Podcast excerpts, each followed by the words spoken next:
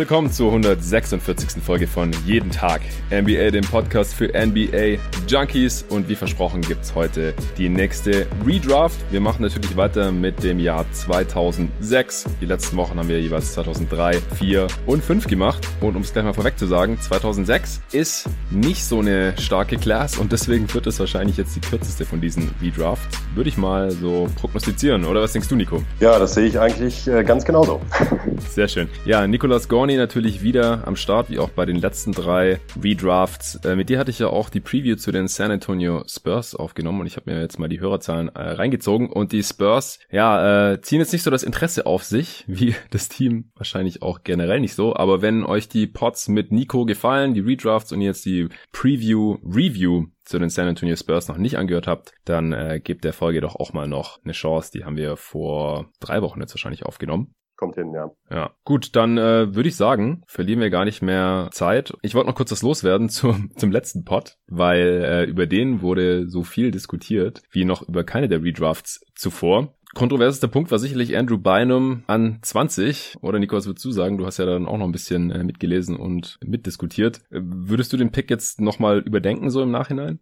Ja, ich meine, wir hatten ja an der Stelle schon gesagt, dass ähm, wenn man sich rein aus Talent äh, fokussiert, dann hätte er auf jeden Fall einige Plätze weiter höher landen können. Als Lottery-Pick würde ich ihn aber nach wie vor nicht nehmen. Da stehe ich dann zu den Aussagen, die wir zu ihm dann auch getätigt haben. Ja, ich denke auch. Also ich habe ihn ja dann noch an 20 genommen mit dem letzten Pick und damit ist er ja auch um einiges später weg weggegangen, als er in der Realität weggegangen war. Und es gab dann halt Leute auf Twitter, Kollegen, Sven Scherer zum Beispiel, der dann lautstark argumentiert hat, dass Andrew Bynums Peak halt so gut war, dass das den meisten äh, GMs wahrscheinlich dann schon ein höherer Pick wert gewesen wäre oder zumindest mal höher als äh, Dudes wie Jason McSeal oder wen wir da noch vor dem gedraft haben, Charlie Villanueva, Jan Mahimi und so. Und ja, vor allem natürlich auch, wenn man so ein bisschen die Konsequenz bedenkt, wenn man halt Danny Granger an drei zieht, der auch nicht so die lange Karriere hatte, dann kann ich das schon nachvollziehen und ich würde würde jetzt wahrscheinlich im Nachhinein dann doch auch eher einen Spieler nehmen, der es mal ein All-NBA-Team geschafft hat, der bei zwei Championship-Runs am Start war, der mal All-Star war, jetzt über so live Long-Rollenspielern. Aber im Endeffekt habe ich dann halt auch nochmal auf Twitter gesagt, und das hatte ich ja im, im Pod eigentlich auch schon erwähnt, Danny Granger hat halt fast doppelt so viele Minuten oder annähernd doppelt so viele Minuten gespielt, wie jetzt in Andrew Bynum zum Beispiel. 17.000 irgendwas äh, war das bei Granger, Bynum nur 10.000 und ein paar. Und das ist halt schon ein Riesenunterschied. Also da muss man dann halt überlegen, okay, wo ziehe ich jetzt die Grenze? Aber klar, wenn man halt Andrew Bynum draftet und wie gesagt, in der Rückschau wissen wir jetzt ja schon, wie die Karriere aussieht, dann würde man wahrscheinlich einen Spieler, der es, wie gesagt, zumindest mal ein paar Saisons auf All-NBA NBA-Niveau bringt und der bei den Championship Runs auf jeden Fall was beitragen kann, auch wenn er da nicht die dritte Option war oder sowas, wie der ein oder andere vielleicht auch im Nachhinein noch sich eben so dran erinnert hatte. Ich habe noch mal geschaut, also der war in den Playoffs eigentlich eher so fünfte Option, wenn er auf dem Feld stand und es gab halt in den Teams jeweils sechs, sieben Spieler, die mir Abschlüsse genommen haben. Bynum hat jeweils nur 20 bzw. 24 Minuten so auf dem Feld gestanden, auch wenn er Starter war, auch weil die Lakers ja viel mit Odom und Gasol dann auf den großen Positionen gespielt haben. Odom kam halt als Sixth Man von der Bank. Also so groß war sein Anteil dann gar nicht an den Championship Championships im Nachhinein, wie man vielleicht denkt, weil in der Regular Season war halt schon eher dritte bis vierte Option, aber in den Playoffs konnte das dann nicht mehr in dem Volumen bringen, war teilweise auch ziemlich ineffizient bei der ersten Championship.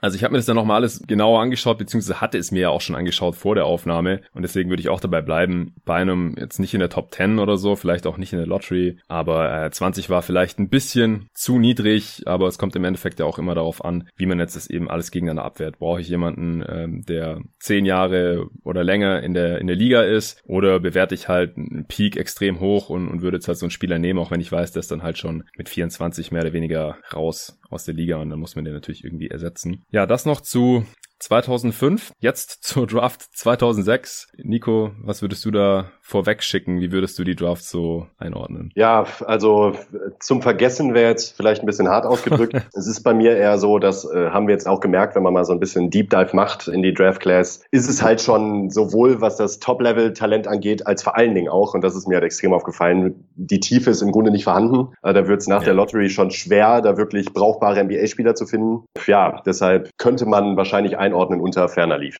Auf jeden Fall. Also die Draft Class 2000 aus dem Jahr 2000, die gilt ja so als eine der schlechtesten aller Zeiten. Ich habe vorhin mal noch mal einen kurzen vergleichenden Blick drauf geworfen und ich finde die von 2000 eigentlich besser, ehrlich gesagt. Also die ist halt vor allem tiefer. Da waren einfach mehr NBA-Spieler drin. Und hier müssen wir jetzt echt mal schauen. Also ich würde sagen, die Lottery machen wir auf jeden Fall voll, auch wenn es da gegen Ende auch schon schwierig wird. Aber ich glaube, bis 20 kommen wir heute einfach nicht, weil uns dann einfach die NBA-Spieler am Ende ausgehen. Also vielleicht können wir die Lottery machen und dann noch ein paar Honorable Mentions raushauen. Ein paar Namen, die man vielleicht noch mal genannt haben möchte. Aber kein Vergleich zu 2003, wo wir die gesamte erste Runde 29 Picks durchgehauen haben und dann immer noch ein paar Honorable Mentions hatten oder auch 2004 und 2005, wo wir easy Top 20 gemacht haben. Oder auf jeden Fall sehr viel einfacher, als es hier jetzt möglich wäre. Also da fehlt sowohl in der Spitze, wir haben jetzt auch zum ersten Mal keinen Superstar in der gesamten Class. 2003 hatten wir ja einige, 2004 Dwight Howard auf jeden Fall, 2005 Chris Paul. Und so ein Spieler gibt's hier einfach nicht. So, ein so ein All-Time-Great, äh, jemand, der jahrelang auf MVP-Niveau agiert hat oder MVPs gewonnen hat. Irgend sowas, erste Option bei einem Championship-Team. Sucht man hier vergebens, es gibt ein paar solide All-Stars und dann aber, wie gesagt, fehlen halt auch die, die Rollenspieler einfach. Vielleicht macht sich hier bemerkbar, dass halt zum ersten Mal die Highschooler gefehlt haben, weil wir haben ja jetzt in jedem Redraft einige Highschooler gehabt, die wir trotzdem noch gezogen haben, relativ hoch teilweise auch, mit guten Karrieren. Äh, LeBron war ein Highschooler, auch nicht zu vergessen. Und 2006 war halt das erste Jahr, wo die Highschooler nicht mehr reinkommen durften. Die können dann halt erst 2007 als College Freshman reinkommen. Das machen wir dann in der nächsten Folge.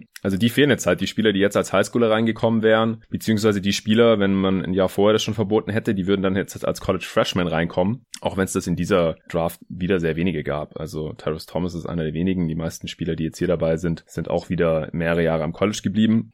Oder waren halt Internationals. Es ist auch an eins wieder ein International weggegangen. Nach 2005 Bogart ja auch schon. Aber im Gegensatz zu Andrew Bogart hat halt Andrea Bagnani, der an eins gezogen wurde, der Italiener, noch nie in den USA gespielt gehabt. Bogart war ja in Utah ans College gegangen. Bagnani hatte davor in Italien gespielt und ist auch erst der zweite International, also der erste Europäer, der an eins wegging und der zweite International, der eben noch nie in den USA gespielt hatte nach Yao Ming 2002. Also das war wirklich ein Trend jetzt zwischen 2002 und 2006. Dreimal, also drei von fünf Mal ist halt ein internationaler Spieler direkt an eins weggegangen. Ja, das ist die erste Draft auch, bei der ich mich jetzt erinnern kann, dass ich vorher irgendwelche Draft-Videos gestreamt habe schon. 2006 ist, glaube ich, auch YouTube an den Start gekommen oder irgendwelche anderen Streaming-Dienste. Das gab es halt vorher einfach gar nicht. Gar stand nicht zur Verfügung. Da hat man sich halt irgendwelche Scouting-Reports durchgelesen oder vielleicht mal ein Video runtergeladen, wenn es einem jetzt mega wichtig war. Oder halt in irgendwelchen Magazinen was darüber gelesen. Und ich kann mich erinnern, dass ich irgendwelche mega verpixelten Videos von Andrea Bagnani in der italienischen Liga mir da reingezogen habe, weil er halt auch diese Dirk Nowitzki-Vergleiche gezogen hat, natürlich diese unsäglichen, die halt jeder weiße internationale Big gezogen hat, der irgendwie werfen konnte. Und das konnte Bargnani halt schon. Daran kann ich mich noch erinnern, aber ansonsten auch so von den Amerikanern kann mich natürlich auch ein bisschen an diesen Adam Morrison-Hype äh, erinnern, weil er halt die Nation im Scoring angeführt hat, als halt jemand, der, weiß nicht, äh, wie, wie würdest du Adam Morrison beschreiben?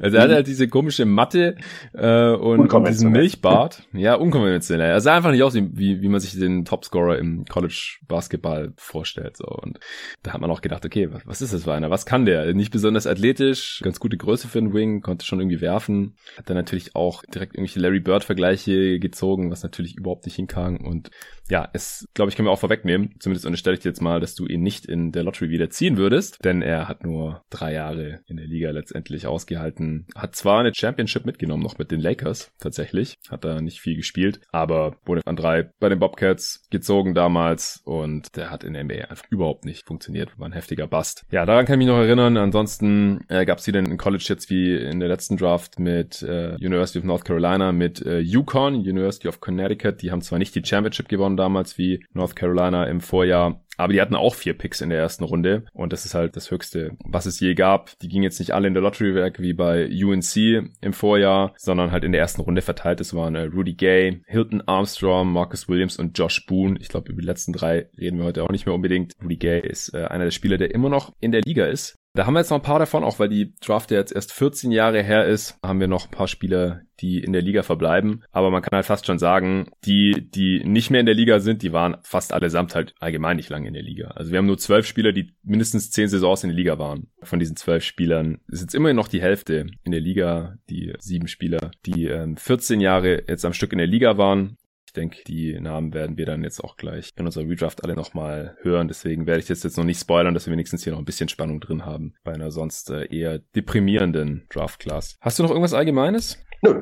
Okay, ich denke, die Regeln sind mittlerweile allen klar, die schon mal einen Redraft hier gehört haben. Für die, die zum ersten Mal dabei sind, wir picken nach BPA, Best Player Available, der beste Spieler unserer Meinung nach auf dem Board. Was die Karriere angeht, wir kennen natürlich jetzt die Karriere bei den sieben Spielern Stand heute, die ähm, jetzt die 14 Jahre in der Liga gespielt haben. Es gibt noch einen weiteren, der nicht die 14 Jahre voll hat, aber auch immer noch in der Liga ist. Die sind natürlich noch nicht abgeschlossen. Gab natürlich jetzt in jeder Class so drei bis äh, fünf, sechs Spieler, die noch aktiv sind. Die anderen Karrieren sind schon abgeschlossen. Wir bewerten einfach das und ranken das quasi durch. Wir äh, ziehen natürlich dann schon für die Teams, wie sie damals die ähm, Lottery dann ergeben hat, aber wir schauen jetzt nicht so sehr auf das jeweilige Teamkonstrukt. Das wäre dann einfach zu ausufernd, auch zu spekulativ dann irgendwie, weil dann müsste man überlegen, machen die dann in den folgenden Jahren trotzdem das gleiche, was sie gemacht haben, auch wenn wir jetzt hier den Pick ändern oder wie hätte sich das dann auf die restliche Kaderplanung irgendwie ausgewirkt. Nö, wir überlegen einfach, hätte das irgendwas geändert am groben Werdegang der Franchise. Im Nachhinein, den ersten Pick hatten die Toronto Raptors. Also das gehen wir dann einfach jetzt mal Pick 1 bis 14 wieder durch. Wir wissen natürlich auch, inwiefern die Spieler Verletzungsprobleme hatten oder schwere Verletzungen, die halt dann die Karrieren negativ beeinflusst haben oder halt diesen Career Value irgendwie ein bisschen runterziehen. Wir sind jetzt nicht irgendwelche Wunderheiler, die im Nachhinein sagen, nö, also dieser Spieler, der hat sich nicht schwer verletzt und deswegen ist der jetzt viel wertvoller oder wäre viel wertvoller gewesen.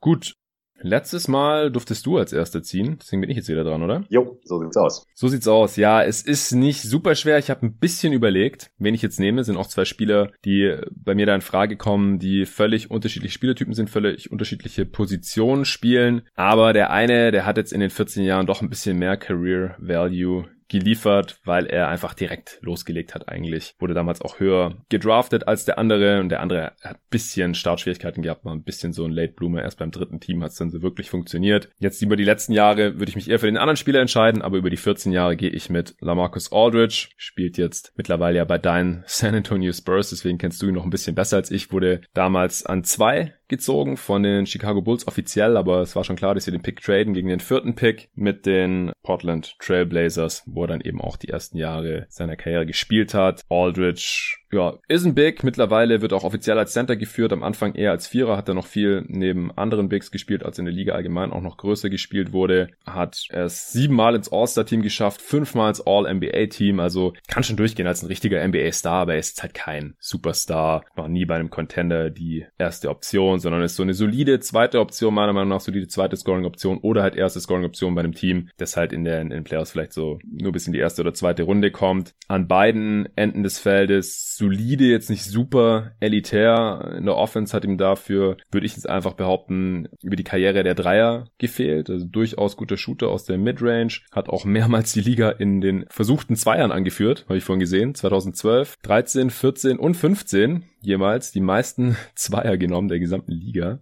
Aber bei den Dreiern war das immer so ein bisschen seltsam. Der hat dann irgendwann angefangen in Portland Dreier zu nehmen. In seiner letzten Saison dort äh, hat er anderthalb Dreier pro Spiel genommen, 35 Prozent davon getroffen, nachdem er davor echt den Dreier mehr oder weniger ignoriert hatte. Und dann hat er ja bei den Spurs unterschrieben als Free Agent. Und ich kann mich auch erinnern, damals in der Preview hatten wir gedacht, ja, dann äh, wird er da jetzt sicherlich schießen dürfen, weil die Spurs ja zu der Zeit noch ziemlich viele Dreier genommen hatten als Team, äh, super Spacing hatten, super Ball Movement hatten. Haben wir gedacht, jetzt darf Aldridge da sicherlich unter Pop auch Dreier nehmen. Aber dann hat sich Pop das irgendwie nochmal anders über überlegt und dann hat er in der folgenden Saison nur noch 16-3 insgesamt genommen, kein getroffen. Also sehr seltsam. Und jetzt in der letzten Saison, also in der, in der aktuellen eigentlich, das hatten wir in der Preview-Review auch nochmal besprochen, da hat er dann zum ersten Mal wieder Dreier genommen und 39 Prozent davon getroffen. Vier offene Possessions, das ist mehr als doppelt so viel wie der zweithöchste Wert da eben 2014, 15 damals. Über die Karriere ein 112er Offensivrating, also durchaus effizient, aber jetzt halt, wie gesagt, keine Superstar-Sphären und am defensiven Ende war er zwar auch gut, würde ich jetzt einfach mal sagen, aber halt kein Difference Maker, jetzt weit weg von irgendwelchen äh, individuellen All-Defense-Lorbeeren oder sowas. Am College war übrigens Defensive Player of the Year geworden, habe ich vorher nochmal gesehen, äh, seiner Conference. Das hat er nicht so ganz auf die NBA übertragen, aber in den besten Jahren auf jeden Fall ein Plus. Jetzt dieses Jahr hat er da aus äh, ja, Altersgründen Age 34 Season dann zum ersten Mal auch wirklich abgebaut, legt 20 und 8 auf über die Karriere. Ja, ich finde,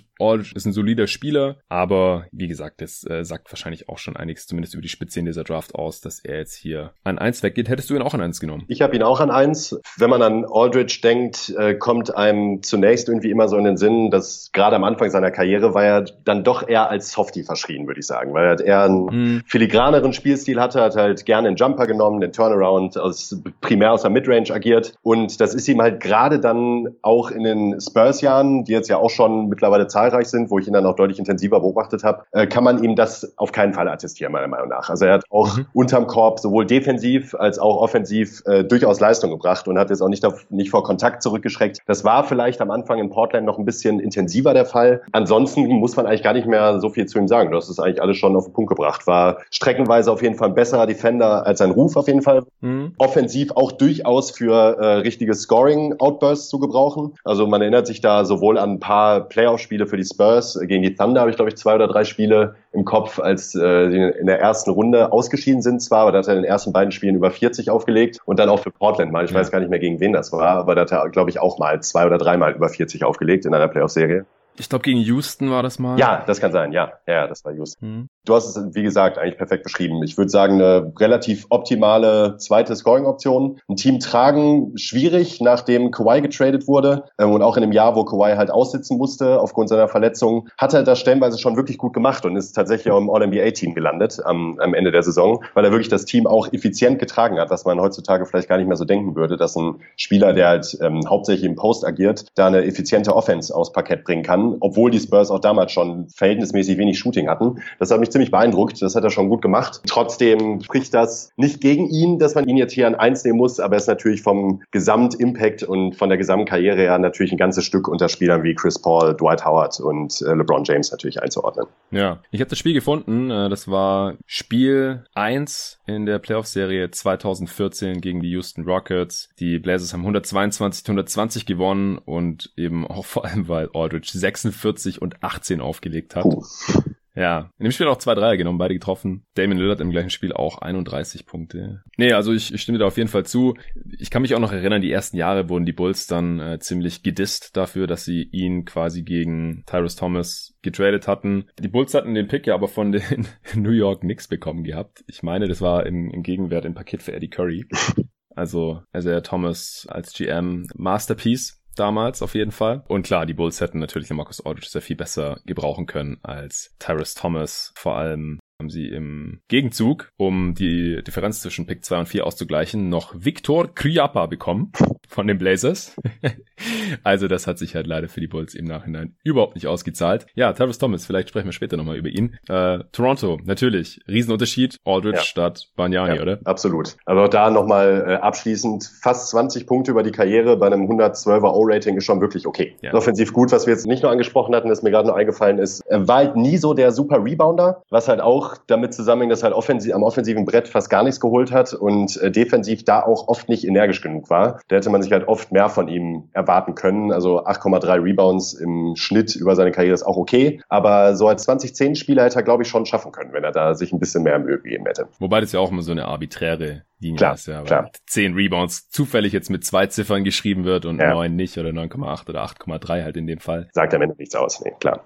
Nicht wirklich. Ähm, mir ist auch nie irgendwie als schlechter Box-Out-Spieler oder so aufgefallen, dass er dem Team ganz großartig geschadet hätte. Aber klar, es macht natürlich ein bisschen mehr her, wenn die individuellen Rebound-Zahlen da auch ein bisschen besser aussehen. Aber es geht halt so ein bisschen in die Richtung. Er war jetzt halt nie so der, der Banger in der Zone. Ja? Also hat auch über die Karriere fast jeden dritten Wurf halt aus äh, der langen Zweierdistanz genommen, was ihn halt als Spielertyp schon ganz gut beschreibt, denke ich. Ja, er ist Topscorer dieser Class mit diesen 19,5 Punkten pro Spiel und auch Top-Rebounder mit relativ großem Abstand. Ja, und auch was die Advanced Stats angeht angeht, Winshares und so, da ist er auch auf dem ersten Platz relativ weit abgeschlagen. Auf Minuten, ja, fast dreieinhalbtausend Minuten Abstand vor dem Spieler mit den zweitmeisten Minuten, Rudy Gay. Und die beiden sind noch die einzigen, die die 30.000 Minuten überhaupt geknackt haben. Also, wie gesagt, über ein Career Value, da war ich mir am Ende dann doch relativ sicher, ja. dass äh, der Weg nur über Lamarcus Aldridge geht. Er ist auch der einzige Spieler, der schon die 1000 Spiele geknackt hat. 1003 sind es mittlerweile. Alle anderen Spieler sind noch drunter. Von daher Aldridge an eins zu den Toronto Raptors, die wie gesagt sicherlich viel mehr von ihm gehabt hätten, äh, vergleichbar vielleicht mit den Portland Trailblazers, wo er die ersten, was waren das, acht Jahre oder so gespielt hat. Ich glaube neun waren es. Neun, ja. Ja, quasi bis zur Age 29 Season und dann jetzt die Late Prime, Post Prime, die letzten fünf Jahre bei den San Antonio Spurs. Und ja, wenn die Raptors ihn neun Jahre gehabt hätten, statt äh, Andrea Bagnani oder halt auch nur, was ich, den Rookie Contract oder wie auch immer, dann äh, hätte er auch ein cooles Duo mit Chris Bosh gegeben, by the way, den sie ja schon im Team hatten. Also die Raptors haben ja auch wirklich versucht, hier Draft für Draft quasi so einen, so einen zweiten Big neben Bosch zu installieren. Erst Villanueva, über den wir in der letzten Folge, in der letzten V-Draft ja noch ausführlich gesprochen haben. Und jetzt Jahr Jahr später nur dann schon wieder Banyani. Und da war, wäre Aldridge natürlich die mit Abstand beste Option gewesen. Gut, an zwei jetzt. Wen nimmst du zu den Bulls? Ich nehme Kyle Lowry an Nummer zwei. Ja, muss. Das ist mir auch relativ leicht gefallen. Also für mich waren die ersten beiden Picks klar. Also Aldridge an eins und Lowry an zwei war für mich eigentlich ziemlich klar. Bei Lowry ja. ist es insgesamt so, dass ich eigentlich ziemlich witzig finde. Sein berühmter Mitspieler DeMar DeRozan und er unterscheiden sich halt wie Tag und Nacht, vor allen Dingen was die Advanced Stats anbetrifft. Ja. Kyle Lowry war zeitlebens seiner Karriere eigentlich immer ein Plus für sein Team, vor allen Dingen halt eben in der Offensive. Und was mich bei ihm immer massiv gestört hat, ist halt, dass seiner Qualität als Spieler sein Ruf absolut nicht gerecht geworden ist, bis er jetzt endlich dann mit Kawhi im Schlepptau seinen Titel holen konnte nach Toronto. War halt immer verschrien als Playoff-Joker, der halt in den entscheidenden Momenten halt einfach nicht liefern kann. Auch gar nicht mal so weit von der Realität entfernt. Der hatte oft keine guten Playoff-Serien, hatte aber eben auch gute Playoff-Serien und war halt insgesamt, und das ist eben der Punkt, am Ende immer ein Plus für sein Team. Ja. Das kommt auch nicht von ungefähr. Und selbst wenn man sich ihn aktuell noch anguckt, äh, kann man wahrscheinlich schon so weit gehen und sagen, er ist äh, trotz Siakam, halt auch aufgrund seiner Verletzung, der beste Spieler der Raptors gewesen in dieser Saison. Er ist halt eben extrem effizienter Offensivspieler, der sein Team einfach besser macht und vor allen Dingen Offball gehört er wahrscheinlich auch mitunter zum Besten, was man in der Liga so findet. Also ich glaube, es gibt kaum selbstlosere Spieler, der sich so gut in eine Team-Offense einfügt und eben genau das gibt, was das Team braucht offensiv. Und sowas von beweglich ist, das finde ich bei ihm wirklich immer ähm, auffallend beeindruckend, wie gut er sich ohne, ohne Ball bewegt. Also es wirklich immer in Bewegung, stellt äh, Screens auf der Weak Side, äh, äh, ist immer anspielbar und hält die Offense halt am Laufen. Und das ist ein Value, der extrem unterschätzt wird, meiner Meinung nach, bei ihm. Ähm, insgesamt für mich ein ganz klarer zweiter Pick in dieser Draft. Ja, wie gesagt, ich habe an eins auch lange über ihn nachgedacht. Im Endeffekt war die ersten Jahre halt zu wenig los. Er galt ja auch als Headcase sogar, die ersten Jahre. Deswegen wurde da auch ein bisschen weitergereicht wie Sauerbier von Memphis in der dritten Saison. Wurde da nach Houston getradet, nachdem die dann Mike Conley gedraftet hatten, 2007. Und er hat dann halt auch erst in seinem dritten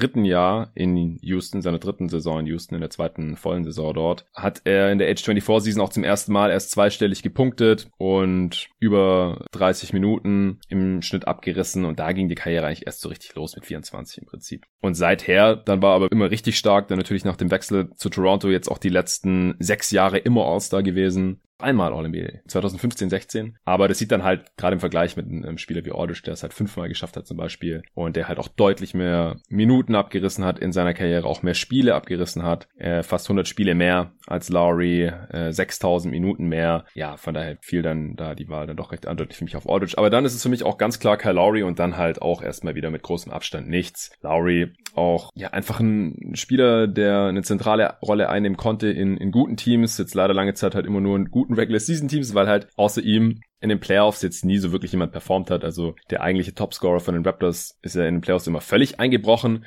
und dass es dann halt auch an der Leistung von einem Kyle Lowry jetzt nicht spurlos vorbeigeht, ist für mich halt auch klar. Aber ich fand es immer ein bisschen überzogen, dieses Kyle Lowry Playoff Joker. Also erstens, wenn man die Spiele gesehen hat, er hatte zwar oft schlechte Shooting Performances, aber er macht halt so viele andere Sachen noch auf dem Feld, wie du gerade schon gesagt hast, die er trotzdem noch gemacht hat. Ja. ja und deswegen hat er dem Team auch trotzdem noch geholfen, auch wenn er mal ein schlechtes Spiel hatte. Das machen halt Spieler wie DeMar Rosen zum Beispiel nicht. Und wenn man sich dann halt noch die Zahlen dazu anguckt, also ein 109er Offensivrating über seine Playoff-Karriere, das ist schon noch okay. Ja, legt halt trotzdem noch seine 15 Punkte pro Spiel auf, 6 Assists im Schnitt in den Playoffs. Die Quoten gehen halt ein bisschen runter. Wie gesagt, er hatte halt auch da relativ schlechte Performances oder halt Jahre, wo halt nur eine Serie oder zwei kurze Serien gespielt wurden, die dann halt im Nachhinein nicht so toll aussehen. Also gerade die ersten Playoffs in Toronto, das war halt ein Sweep, vier Spiele Spiele, Offensivrating von 82, das zieht natürlich dann den Schnitt schon noch äh, deutlich runter, aber gerade jetzt die letzten drei Jahre, ja, wenn man das sich nochmal anschaut, 114er Offensivrating 2016, 17, 123er Offensivrating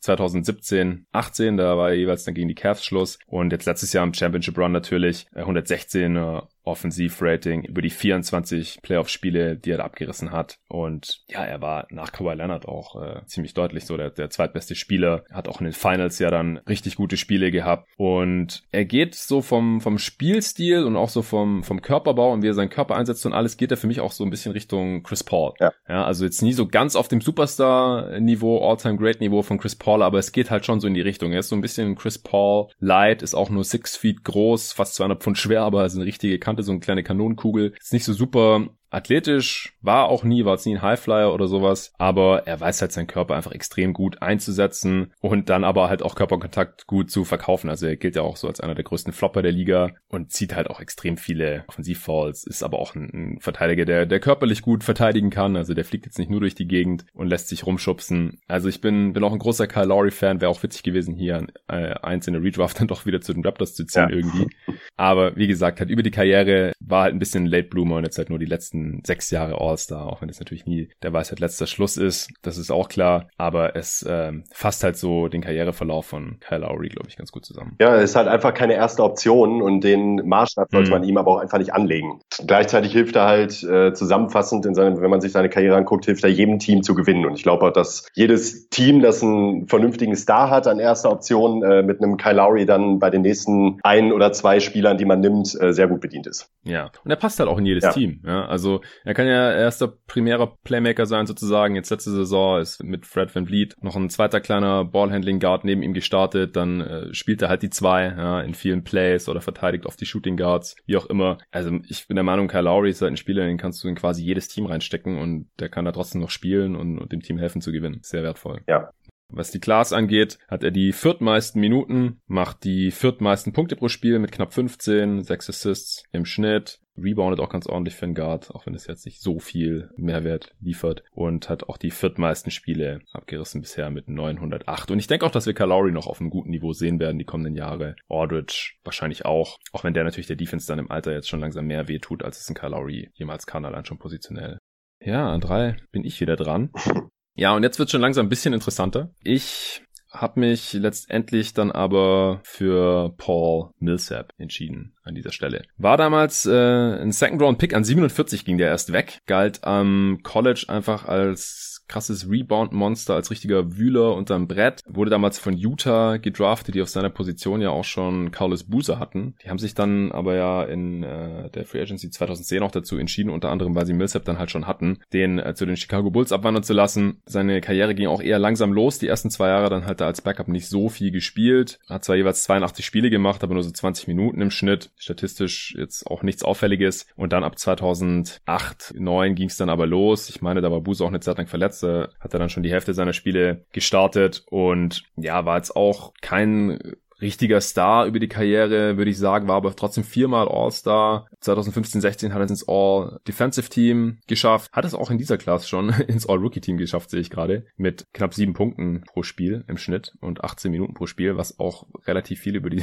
Stärke dieser Rookie-Class aussagt wahrscheinlich hat sich dann auch ein Dreier antrainiert, ja, der hat die ersten Jahre gar keine Dreier genommen. Und dann äh, bei den Atlanta Hawks, die das ja auch gerne so ein bisschen forciert haben bei ihren Spielern, beziehungsweise die Spieler da entsprechend weiterentwickelt haben. Hawks University hat man ja nicht umsonst eine Weile gesagt, weil da Spieler, die vorher einfach nicht werfen konnten, auf einmal angefangen haben, Dreier zu ballern. Und so war es mit Paul Millsap im Endeffekt auch. Und dann ging er so ein bisschen Richtung Stretch Big, jetzt nie auf dem allerhöchsten Niveau. Mit der Karriere nimmt er nur zweieinhalb Dreier auf 100 Possessions, aber man kann halt wirklich sagen, bis zur Age 28 Season hat er quasi keine Dreier genommen, da in Utah und dann in Atlanta auf einmal 4, 5 auf 100 Possessions, was schon ganz ordentlich ist für ein Big und hat halt so im niederen bis mittleren 30er Bereich getroffen, was halt zumindest mal schon einigermaßen respektabel ist. Dann die letzten drei Jahre ja dann mit 32 zu den Denver Nuggets gewechselt, wo er immerhin auch noch ein Starter ist und auch für die Defense halt eine ziemlich zentrale Rolle einnimmt, neben Nikola Jokic, der halt schon nochmal einen zweiten Rim Protector braucht. Und Millsap ist jetzt zwar, was die Stirnhöhe angeht, nicht so groß mit 6'7, aber hat halt auch eine sehr, sehr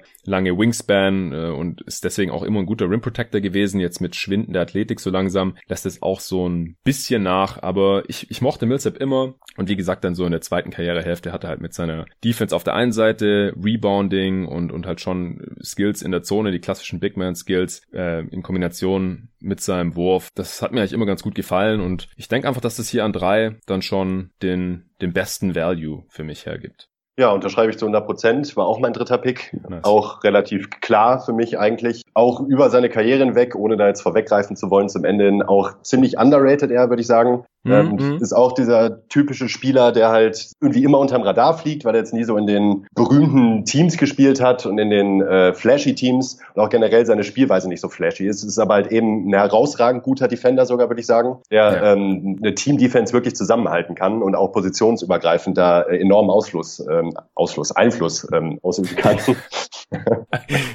Einfluss ausüben kann. Und äh, ein toller Passgeber, finde ich bei ihm auch, und einfach extrem intelligent als, als Spieler auf dem Platz, sowohl offensiv als auch defensiv. Ähm, was mir bei ihm auch immer hängen geblieben ist, ist, äh, wie extrem geskillt er eben unterm Korb ist, also was er so an Finishes los wird und wie er wirklich auf einem Bierdeckel sich hin und her drehen kann, um irgendwie noch sein Layup loszuwerden, fand ich schon äh, stellenweise wirklich beeindruckend. Yeah. Und insgesamt einfach ein wirklich, wirklich toller Spieler, muss man sagen. Ja, ich kann mich auch erinnern an, an so eine krasse Scoring-Explosion von ihm gegen äh, die Miami Heat. Das war gleich in der in der Saison 2010-11, nachdem LeBron nach Miami gewechselt war. Und ich habe gerade den Boxscore gefunden. Am 9. November war das. Also da waren die Heatles noch nicht mal einen Monat alt. Und das war ein richtig heftiges Spiel. Das ging in Overtime. Utah at Miami. Und du wirst dich auch noch erinnern, die Heat hatten ja damals nicht so einen tollen Start, nachdem LeBron und Chris Bosh dahin gewechselt waren. Da gab es ja dann schon, äh, was ich, Leute, die Spolstras Kopf gefordert hatten auf ESPN und so weiter. Und Paul Millsap hat da nochmal ordentlich Salz in die Wunde gekippt damals. Der hat nämlich 46 Punkte rausgehauen. Und wie gesagt, in Utah war der echt nicht als Shooter bekannt, aber in, in dem Spiel ging einfach alles. Hat alle drei Dreier getroffen, 19 von 28 aus dem Feld, 46 und 9 insgesamt aufgelegt in 43 Minuten Spielzeit. Ja, Utah hat am Ende gewonnen mit zwei Punkten. Ich meine auch, es war durch ein Game Winner von Paul Millsap, aber keine Garantie was das angeht, ist ja jetzt auch schon bald neun Jahre her und ich habe das Spiel seither nicht nochmal angeschaut. Aber das ist, hat sich bei mir auch noch irgendwie eingebrannt, weil wie gesagt, Paul Messe war vor allem in Utah jetzt nie so als äh, Scorer oder Shooter bekannt, aber in dem Spiel hat er dann einfach die Heatles, die frisch zusammengestellten Heatles damals total verbrannt. Millsap auch die drittmeisten Minuten in dieser Class abgerissen und die zweitmeisten Spiele, ja, hat knapp 1000 Spiele jetzt schon hinter Aldridge abgerissen. 14 und 7 über die Karriere auch aufgelegt. Durchaus respektabel. Millsap. An 3, an 4 Ach so, an drei zu den Charlotte Bobcats. Äh, klar, sie hatten da Adam Morrison gezogen, wie gesagt. Aus dem wurde leider nichts. Der hat nur 161 Spiele in der Liga gemacht, 3000 Minuten abgerissen, äh, 7,5 Punkte pro Spiel, immerhin. Ja, Paul Millsap. Stattdessen hätte natürlich einen, einen, großen Unterschied ausgemacht für diese Franchise. Dann von mir aus als zweiter Big daneben Emeka Okafor. Das wäre auf jeden Fall defensiv schon mal richtig beeindruckend gewesen und hätte dann auch, selbst wenn er dann irgendwann in der Free Agency weggegangen wäre, natürlich auch einen guten Value gehabt über die ersten Jahre für für die Charlotte Bobcats. Ja, Morrison hat als Rookie noch 78 Spiele gemacht und da 12 Punkte aufgelegt, sehe ich gerade. Und dann hat er eine Knieverletzung gehabt, hat deswegen in der zweiten Saison gar nicht gespielt. Und dann in der dritten hat er noch 44 Spiele für Charlotte gemacht, hat dabei viereinhalb Punkte pro Spiel aufgelegt in 15 Minuten. Und dann äh, hat er, wurde er getradet zu den Lakers? Ich weiß es gar nicht mehr. Auf jeden Fall hat er dann für die Lakers in derselben Saison noch acht Spiele gemacht, 2008, 2009, da sind sie ja dann Champ geworden. Und dann 2009, 2010 war auch noch da für 31 Spiele, hat keine acht Minuten pro Spiel im Schnitt gemacht, zweieinhalb Punkte pro Spiel, aber hat dann da wirklich seine zwei Ringe noch mitgenommen, hat aber auch nur 2009, 2010 in den Playoffs überhaupt gespielt. Und zwar zwei Spiele und 13 Minuten insgesamt. Aber hey, er, er war im All-Rookie-Team 2006, 2007. Wie gesagt, er hat dann noch seine 12 Punkte pro Spiel gemacht und dann halt äh, die Championship 2009, 2010 äh, mitgenommen, wo er dann auch wirklich ein bisschen was beigetragen hat, wenigstens in den Playoffs. Gut. Eine ganz kurze abschließende Sache noch zu Millsap. Äh, Millsap ja. ist bei mir auch, glaube ich, in meinen All-Time Top 5 Spielern, die ich wahnsinnig gerne mal in San Antonio gesehen hätte. So vom Skillset und IQ her war das immer ein Spieler, wo ich mir dachte, der passt so perfekt, würde der in dieses Team passen. Mhm. Ist leider nie gekommen, aber wollte ich einfach nur noch äh, erwähnt haben als Anekdote. Ja, kann ich sehr gut nachvollziehen. Mein vierter Pick ist ein sehr polarisierender Spieler.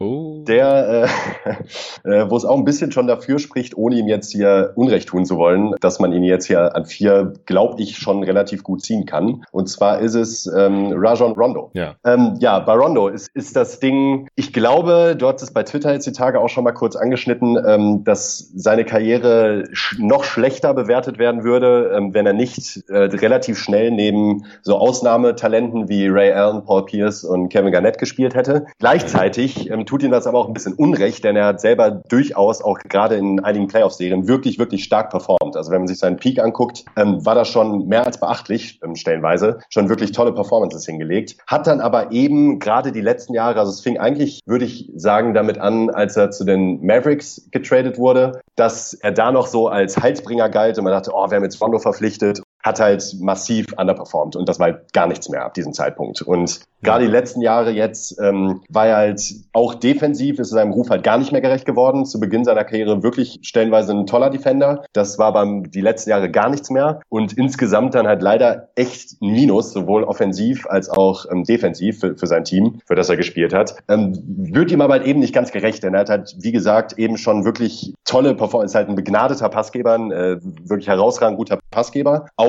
wenn er da stellenweise ein bisschen zum Statpadder mutiert ist. Ich erinnere mich auch noch so an die letzten ja. ein, zwei Boston-Jahre, wo er dann eben auch die mehr oder weniger erste Offensivoption war, wo er dann halt auch im Fastbreak andauernd eins gegen null Korbleger verweigert hat, um eben noch auf irgendwelche äh, Trailer zu warten, die er dann den Ball noch rüberspielen kann, um seine Assists zu pushen wird ihm dabei natürlich nicht ganz gerecht, denn er ist ein herausragend guter Passspieler und hat auch, was sein IQ angeht, genießt er einen sehr, sehr guten Ruf ligaweit, wie er das Spiel analysiert und auch da hat er für einige Stories gesorgt, wie er sich mit Coaches angelegt hat und Plays nicht akzeptiert hat, weil er das halt besser sieht und äh, schon auch irgendwie ein Freak, muss man sagen. Ja, ich hätte ihn jetzt auch in der Range genommen. Ich weiß nicht, ob ich ihn schon in vier genommen hätte. Äh, unser Kollege David hat ja auf Twitter Lobbyarbeit für ihn betrieben. Und er hat halt unter anderem auch gesagt, dass Kyle Lowry nicht so eine gute Playoff-Karriere hingelegt hat wie Rajon Rondo. Und da hatte ich ja dann eben angemerkt, ja gut, Lowry musste jetzt halt jahrelang mit DeMar Rosen in die Schlacht ziehen und halt irgendwelchen Rollenspielern. Also weiß nicht, wer der erste Spieler wäre, den man da jetzt nennen würde. Wahrscheinlich Sergi Barker oder so. Und Rondo durfte halt in äh, Boston jahrelang neben drei First Ballot Hall of Famern ran. Ja, und das ist halt dann natürlich auch noch eine ganz andere Rolle, wo ich jetzt nicht mit Sicherheit sagen könnte, dass Lowry die viel schlechter ausgefüllt hätte. Ist natürlich spekulativ und wir bewerten ja auch, was passiert ist. Und was passiert ist in Rondos Karriere ist halt, dass er, solange er in Boston war oder so bis zur Age 26 Season, auf jeden Fall einer der besten Point Guards der Liga war. Gar keine Frage. War ja auch äh, zwischen 23 und 26 viermal in Folge All-Star, hat es 2011 12 auch ins All-NBA-Team geschafft, viermal All-Defensive Team und bis zu seiner Knieverletzung war, hatte er auch einen Kreuzbandriss, glaube, äh, war er auch einfach eine defensive Pest und hatte immer äh, ziemlich großen Anteil da an diesen Defenses, sehr guten Defenses in Boston. Natürlich, so groß wie der Anteil eben sein kann als äh, Guard-Verteidiger. Natürlich hat, hatte KG zum Beispiel da einen sehr viel größeren Anteil dran. Aber Rondo hat da schon einen sehr, sehr guten Job gemacht, hat halt auch direkt ins All-Rookie-Team geschafft und ist natürlich 2007, 2008 äh, NBA-Champ geworden äh, in seiner zweiten Saison. Also er hatte eine, eine gute Rookie-Saison damals direkt, hat er 6 und 4 aufgelegt in 78 Spielen, 25 Spiele ist auch direkt gestartet. Und deswegen war er auch einer der wenigen Spieler, muss man ja fast sagen, aus diesem 2006er 7 Boston-Team, das im Prinzip nur aus Spielern auf Rookie-Contracts bestand, mehr oder weniger und irgendwelchen äh, Spielern, die jetzt nicht mehr so lange in der NBA verblieben sind. Und die Hälfte davon gefühlt wurde ja dann für KG und Ray Allen getradet. Und äh, Rondo war halt mehr oder weniger der einzige Spieler, der verblieben ist, der dann hier mitspielen durfte noch mit den großen Jungs. Und das hat halt wie gesagt gesagt, von Anfang an gleich sehr, sehr gut funktioniert. Und ich war auch am Anfang ein ziemlich großer Rajon Rondo-Fan. Ich kann mich auch erinnern, damals war ich noch in einem NBA-Forum aktiv auf sportforen.de und da hatte äh, auch ehemaliger Kollege und Kumpel von mir hier, Hassan, da konnte man so Gruppen gründen, so quasi so Fanclubs. Und da hat er einen Rajon Rondo Fanclub gegründet und da war ich, glaube ich, auch drin. Also ich mochte seine Spielweise total am Anfang und dann über die Karriere ist mir das aber immer unsympathischer geworden. Du hast es gerade schon angeführt. Irgendwann dieses Stat-Padding, wo er dann halt die Show in Boston alleine aufziehen musste, nachdem die ganzen anderen Kollegen halt entweder gegangen waren, Ray Allen oder getradet wurden in Pierce und KG und Kendrick Perkins. Da, äh, wie gesagt, war das dann auch teilweise verletzungsbedingt, dass er dann natürlich auch nicht mehr auf dem Niveau agieren konnte oder wollte, defensiv und am offensiven Ende. Also es wird ihm da sehr hoher IQ nachgesagt, aber wenn ich ihn halt so spielen sehe, kann ich es nicht immer ganz nachvollziehen. Also er hat natürlich auch seine Limitationen, ja, er, er wirft nicht gerne, weil er einfach nie den verlässlichen Dreier hatte. Also er hat in, in seiner Karriere öfter unter 30 Prozent geschossen als über 30 Prozent von Downtown. Äh, Im Schnitt 32 Prozent nicht mal, 31,6. Also der Dreier war einfach nie so seins. Er wird natürlich auch weit offen stehen gelassen. Jetzt mittlerweile nach 14 Jahren hat es auch der letzte Gegner oder gegnerische Coach verstanden. Und ähm, wenn er offen ist, nimmt er jetzt die Dreier mittlerweile auch mal. Gerade diese Saison hat er sechs Dreier auf 100 Possessions genommen, was jetzt immer noch nicht riesig ist für einen Guard. Ähm, vom Volumen her hat auch keine 33 Prozent davon getroffen, aber die Würfe sind halt auch weit, weit offen. Er ähm, ja ist einfach ein problematischer Spieler mittlerweile und da auch einfach äh, ziemlich überbewertet. Also ich denke mal zum einen noch von vielen Fans, jetzt bei Lakers-Fans wahrscheinlich, die ihn viel spielen sehen, eher nicht mehr, aber teilweise halt auch von den Coaches, die ihm immer noch eine zu große Rolle geben. Jetzt war es zum Glück bei den Lakers diese Saison nicht so groß. Er ist nicht Starter geworden, wie es vor der Saison noch teilweise aussah. Das hatte ich auch alles im Detail in der Preview-Review zu den Lakers besprochen mit ähm, Julius Schubert zusammen, wer sich das nochmal reinziehen möchte, was problematisch ist bei bei Rondo und ähm, in welchen Rollen er halt heutzutage auch noch funktioniert und auch letzte Saison äh, funktioniert, beziehungsweise halt auch nicht funktioniert hat. Aber ja, er war halt immer limitiert im Scoring, weil er nie so den Wurf hatte und aber halt auch am Brett nicht so gut finishen konnte, beziehungsweise das wurde dann halt auch mit voranschreitendem Alter immer schlimmer. Er ist immer weniger zum Korb gegangen, beziehungsweise hatte dann auch Angst, da gefault zu werden, weil sein Freiwurf halt auch nie der Beste war. Also da schießt die Karriere auch 60 Prozent, also so Shaquille O'Neal Niveau. Und äh, hatte da halt auch Jahre, wo er unter 40 Prozent geschossen hat. 2014, 15, ja, 39,7 Prozent. Also der hat er dann auch wahrscheinlich einfach ein mentales Problem gehabt, an die Linie zu kommen. Und deswegen war er halt als, als Scorer über die gesamte Karriere immer schrecklich ineffizient. Und da ist es dann eigentlich schon fast unfassbar, wie gut er trotzdem noch als Playmaker agieren konnte, wenn man ihn als Scorer sozusagen fast äh, vernachlässigen konnte über weite Strecken seiner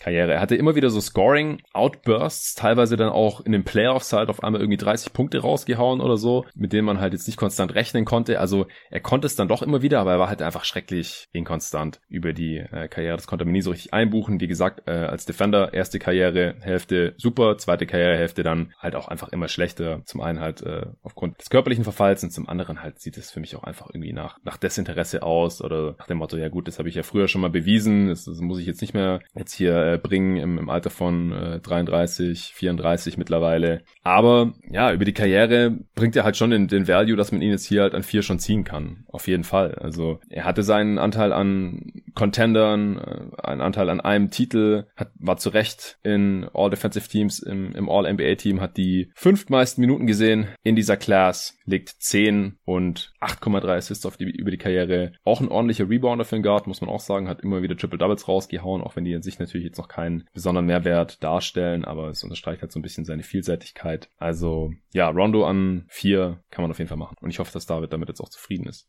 Ja, das hoffe ich auch. Was mir bei ihm noch immer so hängen geblieben ist, ist einmal dieser Running Gag mit äh, National TV Rondo. Das halt immer, wenn das Rampenlicht ja, am größten ja. war, hat er äh, auch immer seine Sahneleistung gezeigt, was wahrscheinlich auch dazu führt, dass halt viele seine steile Formkurve, die steil nach unten gegangen ist, nicht mehr so auf dem Schirm hatten, weil er, mhm. der spielt auch super ist, weil wenn ich den spielen sehe, äh, liefert er. Und mhm. äh, ja, das hat er wohl irgendwie genossen, das Rampenlicht, und da dann auch eben allen zeigen wollen, wie gut er eigentlich ist. Die zweite Sache, ich habe ihn äh, live gesehen beim ersten Spiel, als äh, LeBron wieder zurück nach Cleveland gegangen ist. Äh, das war das erste Auswärtsspiel in Boston und da war ich in Boston, mhm. saß in der zweiten Reihe, hatte ich das Glück und uh. mir ist hängen geblieben, dass Rondo so unfassbar riesige Hände hat. Ich glaube, ich habe nie wieder ja. so Kawhi, äh, sieht man auch so ein paar Bilder, aber den habe ich halt nie live gesehen bei Rondo. Also das habe ich in meinem Leben nie wieder gesehen in dieser Form, weil so groß ist er jetzt ja auch nicht, aber das sind wirklich Teller, die er, die er da hat. Und auch, äh, um da nochmal dran anzuschließen, was du kurz angeschnitten hattest, mit, dass seine offensive Spielintelligenz vielleicht doch nicht so groß ist, habe ich mir in diesem Spiel auch gedacht. Das war ein richtiger Nailbiter und ähm, die Celtics hatten ganz am Ende noch den Ball, hätten die Chance gehabt, den Game Winner theoretisch ähm, potenziell zu verwandeln. Und Rondo hat ganz lange rumgedribbelt, gar nichts gemacht, nur um dann nach Ablauf der Shotclock, also Sirene schon ertönt, hatte dann irgendwie einen ganz komischen Fadeaway genommen. Das ist mir hängen geblieben. Das war, äh, David hat das bestimmt noch im Kopf. Ich weiß nicht mehr genau, wie das gelaufen ja. ist, aber das war so, wo ich mir dachte, äh, das war jetzt der letzte Angriff. Ja. Also hat noch knapp 20 Sekunden auf der Uhr und äh, das war nicht so late. Ich glaube, ich erinnere mich sogar an dieses Spiel. Kommt mir bekannt vor, auf jeden Fall, diese Szene, jetzt wo du es sagst. Ja. ja, er war,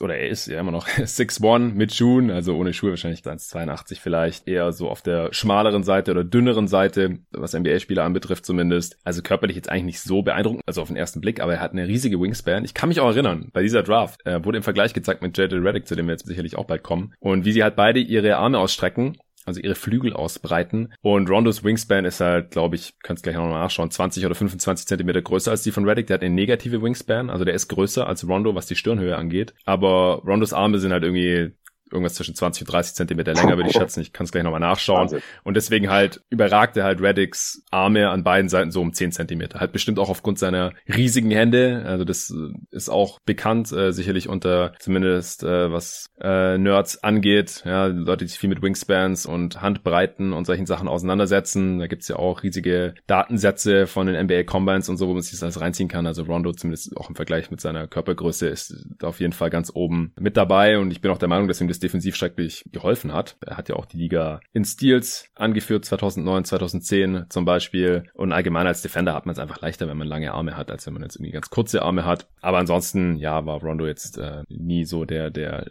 kräftigste oder stärkste oder auch größte oder auch athletischste Spieler. Also er hatte zwar in seiner Karriere auch ein paar beeindruckende Finishes, ein paar, paar Dunks, mit denen man es nicht so gerechnet hat, gerade als er noch jünger war. Aber wie gesagt, so als Finisher am Brett über die Karriere äh, eher eher unterdurchschnittlich. Also wenn man vor allem wenn man sich halt so die Kombination aus äh, Volumen und Quote dann anschaut. Ähm, ja, was was mir vorhin noch eingefallen ist, das hattest du glaube ich ganz kurz erwähnt, als der Trade zu den Mavs kam, da wurde er dann endlich von den Celtics weggetradet zu den Dallas Mavericks und die hatten die beste Offense zu dem Zeitpunkt der Liga. Und dann mit Rondo im Team hat das überhaupt nicht gepasst. Der hat anscheinend überhaupt nicht das gemacht, was Carlisle sich vorgestellt hat und Carlisle ist ja offensichtlich auch ein bisschen dicke, dickköpfiger unterwegs, was seine Vorstellungen angeht, ähm, auf dem Feld, was Plays angeht und dann mit Rondo zusammen war das ein ganz übler Mix, das dann dazu geführt hat, dass die Mavs Rondo dann gar nicht mehr eingesetzt haben in Playoffs, wenn ich richtig entsinne. Einfach weil er die Team Offense da anscheinend total torpediert hat. Und da muss man sich dann halt schon fragen, okay, ähm, was steht jetzt hier für, für einen Spieler wie Rondo wirklich im Vordergrund? Ist es sein eigenes Ego und dass er machen will, worauf er Bock hat oder wie er sich das vorstellt? Oder steht der Teamerfolg im Vordergrund und er vertraut einfach mal drauf, dass die beste Offense der Liga, dass sich der Coach da schon was bei ihr gedacht hat?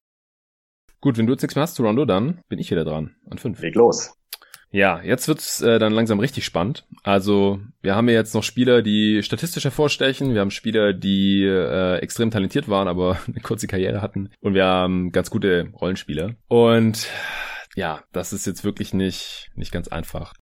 Ach so, an vier übrigens. Rondo ging natürlich nach Portland, ja. beziehungsweise die haben ja den äh, Pick mit den Bulls getradet, aber äh, der vierte Pick hat eigentlich den Blazers gehört. In der Realität ging hier Tyrus Thomas weg, der dann ja wie gesagt zu den Bulls getradet wurde. Ja, natürlich äh, ist es ein Downgrade, wenn man hier Rondo bekommt, den wir hier jetzt an vier sehen in dieser Class, äh, anstatt den Spieler, den wir in eins gesehen hätten, Marcus Aldridge. Fällt dir noch irgendwas dazu ein, was Rondo jetzt hier in, in Portland gebracht hätte, bevor ich dann meinen fünften Pick gleich raushaue? Ja, im damaligen Teamkonstrukt äh äh, hätte jetzt wahrscheinlich, also war Portland wohl besser mit Aldridge beraten, würde ich auf jeden Fall sagen. Gar nicht auch unabhängig davon, dass er eben über die Karriere hinweg der bessere Spieler ist. Weiß ich nicht, ob Rondo in dem Team so viel Sinn gemacht hätte. Hm. Ja, ich denke auch, dass er als Playmaker neben drei Hall of Famern, drei Hall of Fame Scorer auch einfach sehr viel besser funktioniert hat, als es jetzt in so einem relativ jungen und ungeordneten Blazers Team noch gemacht hätte. Ja. Gut, an fünf jetzt. Atlanta Hawks das Ding ist positionell, passt es jetzt nicht so gut, weil die Hawks einfach schon ziemlich viele Wings hatten zu diesem Zeitpunkt. Hatten ja Joe Johnson schon und sie hatten äh, Marvin Williams gedraftet, über den wir letztes Mal gesprochen haben, Josh Smith, über den wir vorletztes Mal gesprochen haben. Aber die nächsten vier Spieler auf meinem Board sind halt alle Wings. Von daher nehme ich jetzt trotzdem den, den ich einfach am höchsten auf dem Board hatte und das ist Rudy Gay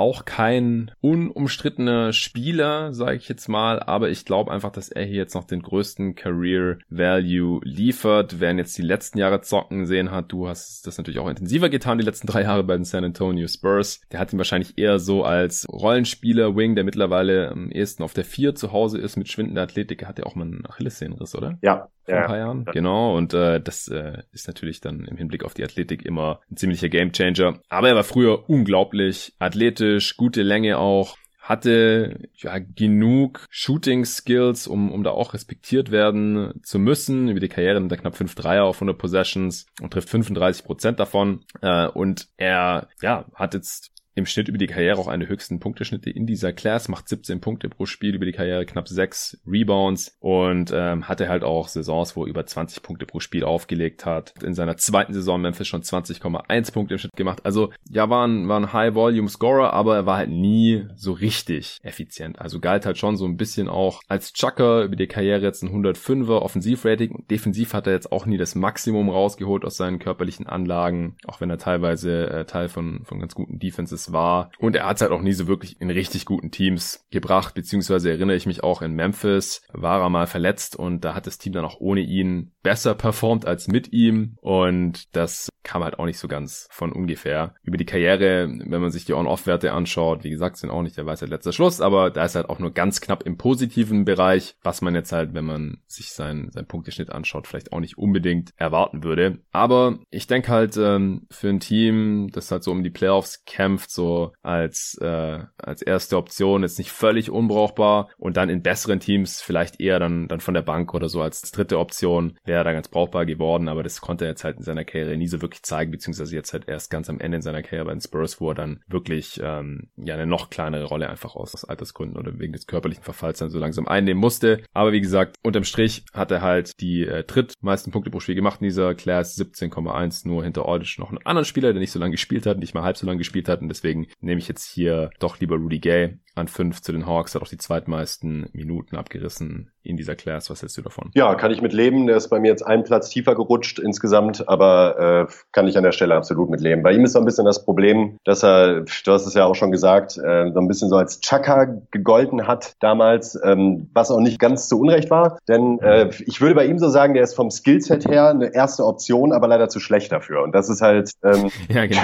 das ist halt meistens halt eben dann äh, in der Summe negativ. Äh, Offball fand ich ihn nie gut, äh, hat er auch weder gerne gemacht, noch hat er da irgendwie herausragende Skills gezeigt, die ihn dafür irgendwie mhm. qualifizieren würden und hat halt über seine Karriere hinweg immer wieder gerne geworfen und viel geworfen, vor allen Dingen auch gerne lange Zweier geworfen und äh, es gibt ein so ein äh, es gibt ein so ein lustiges Video von ihm, das habe ich gerade gar nicht mehr richtig auf dem Schirm. Da ähm, wird aus dem Publikum wird er da gefilmt für die Grizzlies noch, wo er den Game Winner trifft. Ja, gegen Toronto. Genau, genau. Fucking Rudy Gay, man. Fucking Rudy Gay. ja, das kann ich auch. Und ja, das trifft ihn ganz gut. Also äh, der ist auf jeden Fall ein gefährlicher Scorer gewesen, wie du schon gesagt hast, nie wirklich effizient gewesen. Auch defensiv hätte man sich da dann doch, äh, hat er eigentlich gute Anlagen gehabt, aber die viel zu selten auf dem Platz gezeigt und hat sich dann jetzt in diesem Jahr leider nicht mehr so, aber in den letzten, ähm, in der letzten Zeit bei den Spurs dann eigentlich noch ganz gut als Roleplayer eingefügt. Und ich glaube, das wäre ihm halt vor in seiner Karriere schon deutlich mehr gerecht geworden, wenn er halt eben eine kleine Rolle akzeptiert hätte, sich ein bisschen mehr auf ein paar andere Skills fokussiert hätte oder halt eben als äh, Bankscorer, ähm, kann ich mir ihn auch gut vorstellen, aber eben als erste Option am Ende nicht einfach nicht brauchbar und als zweite Option hat halt eben leider die Skills dann am Ende nicht mitgebracht. Also eher als Sixth Man bei einem Contender als als dritte Option. Weil wie gesagt, für die dritte Option, da hätte er sein Game einfach umstellen müssen. Äh, ich sehe gerade auch nochmal, nicht mal 37 Prozent seiner Zweier waren assistiert. Und das ist ein extrem niedriger Wert. Also das ist halt der Wert von der ersten Option, der selten mal was aufgelegt bekommt von, von seinen Teammates, weil er einfach immer diese Rolle hatte, er hat den Ball und er trifft die Entscheidungen und die waren halt nicht immer die besten, wie gesagt, wenn man sich halt seine Karriere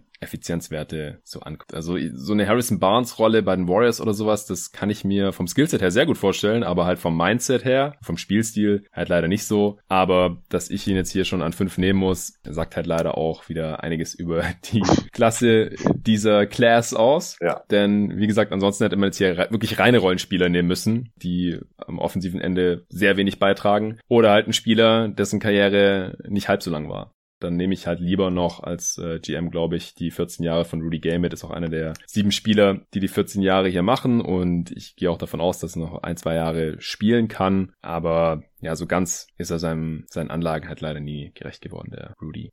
Und ich denke ja, Atlanta, wie gesagt, so positionell passt er nicht so ganz rein. In der modernen NBA kann man zwar nie genug Wings haben. Äh, ich glaube nicht, dass sie ihn jemals in Betracht gezogen haben, aber in der Realität haben sie halt Sheldon Williams gezogen. Und das war ein undersized Big, der äh, auch eine extrem kurze Journeyman Karriere dann äh, nur hatte. Also das, der kam halt rein und man hat halt irgendwie gehofft, dass der vielleicht so Richtung Bernd Wallace gehen kann oder so. Halt jemand, der, der klein und, und kräftig ist für ein Big und, und ganz gut reboundet und Würfe blockt und so. Aber also wer halt die Anlagen von, von Ben Wallace hat und wir haben ihn ja jetzt schon mehrmals mit solchen Spielertypen halt einfach undersized Bigs verglichen, da wird einer von, von Hunderten, der hat dann halt eine Karriere, wie es Ben Wallace jetzt endlich hatte. Und das war halt schon extrem riskant hier, Sheldon Williams zu ziehen. Ich, ich sehe es gerade, er hat 360 Spiele gemacht, 5.500 Minuten, die Karriere, vier Punkte, vier Rebounds im Schnitt, hat er halt bei Duke gespielt und deswegen natürlich auch mehr Aufmerksamkeit bekommen als ein Spieler seiner Güteklasse, das halt einem kleinen College,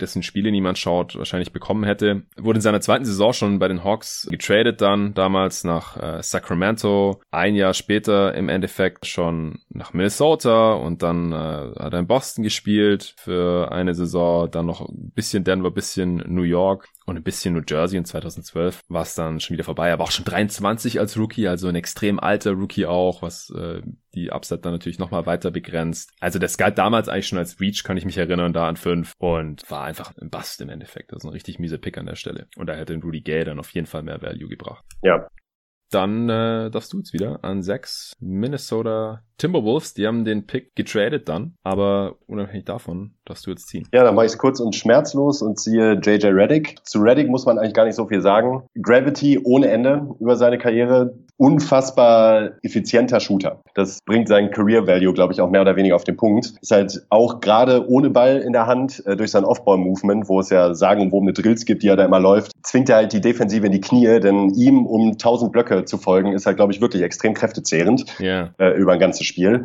Und hat halt eben, allein dadurch, dass sein Wurf so gut ist, ähm, erzeugt halt eben diese Gravity, egal ob er eben am Ende wirft oder nicht. Und äh, das macht ihn für mich halt sehr, sehr, sehr wertvoll als, als Rollenspieler. Funktioniert, glaube ich, auch in fast jedem Team. Neben Stars wünscht man sich halt Spieler wie JJ Reddick, natürlich nicht als zweite Option oder als dritte Option, sondern eben einfach ein Spieler, der immer Spacing garantiert und halt auch die Defense so sehr beschäftigen kann, dass der Star halt eben seine Räume kriegt. Ja, auf jeden Fall. Also ich muss zugeben, ich hätte Reddick hier für die Hawks nehmen sollen. Äh, ich hatte ihn auch über Rondo gerankt und deswegen äh, hatte ich ihn jetzt gerade nicht mehr so ganz auf dem Schirm. Also auch weil ich über die Alternativen gesprochen habe, habe ich über zwei defensive Rollenspieler und halt noch dem Spieler mit der kurzen Karriere nachgedacht. Und, und Reddick äh, hatte ich da jetzt wirklich komplett nicht auf dem Schirm. Ist egal, ist jetzt nicht mega tragisch, aber ich finde ihn eigentlich besser als Rudy Gay, vor allem jetzt für die Hawks. Ich auch. Und deswegen finde ich den Pick hier natürlich super.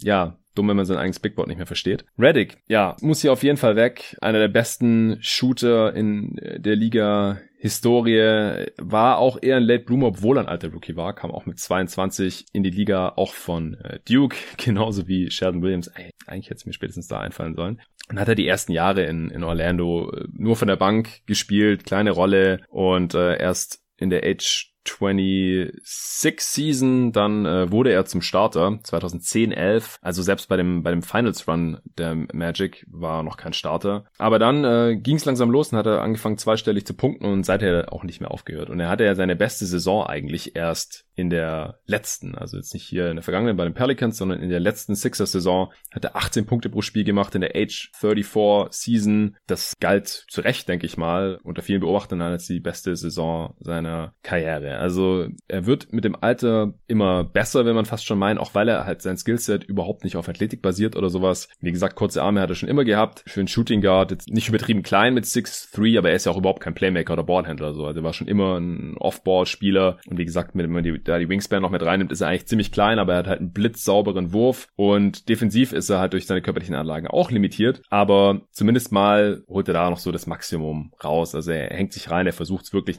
Natürlich wird versucht, das dann irgendwie auszunutzen, seine Matchups und ihn da immer in irgendwelche Mismatches zu verwickeln und so.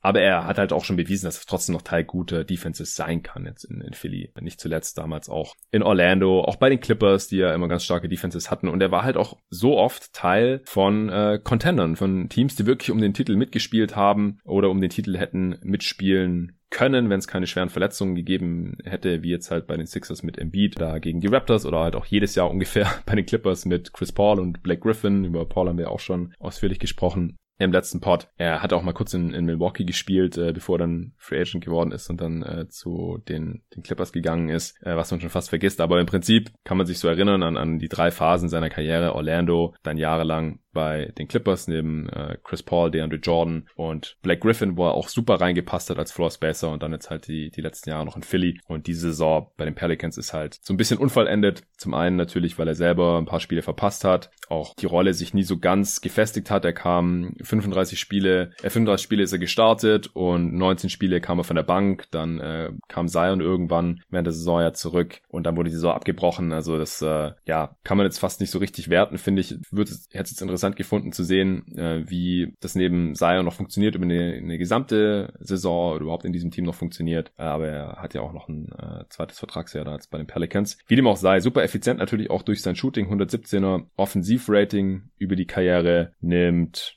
9,73 auf 100 Possessions. Ja, das äh, zählt natürlich, er kratzt so an den Zehen, äh, die für mich im Kopf halt immer so diese Marke sind, die halt nur die ganz krassen elitären Shooter übersteigen. Also kommt er zum Beispiel auch nicht an äh, Kyle Korver ran. Ja. Trifft 42 Prozent von diesen 9,73ern auf 100 Possessions. Das heißt, er hätte vielleicht sogar noch ein paar mehr Dreier nehmen können. Hat nie mehr als 12 Dreier auf 100 Possessions genommen, hat auch in der letzten äh, Saison in Philly.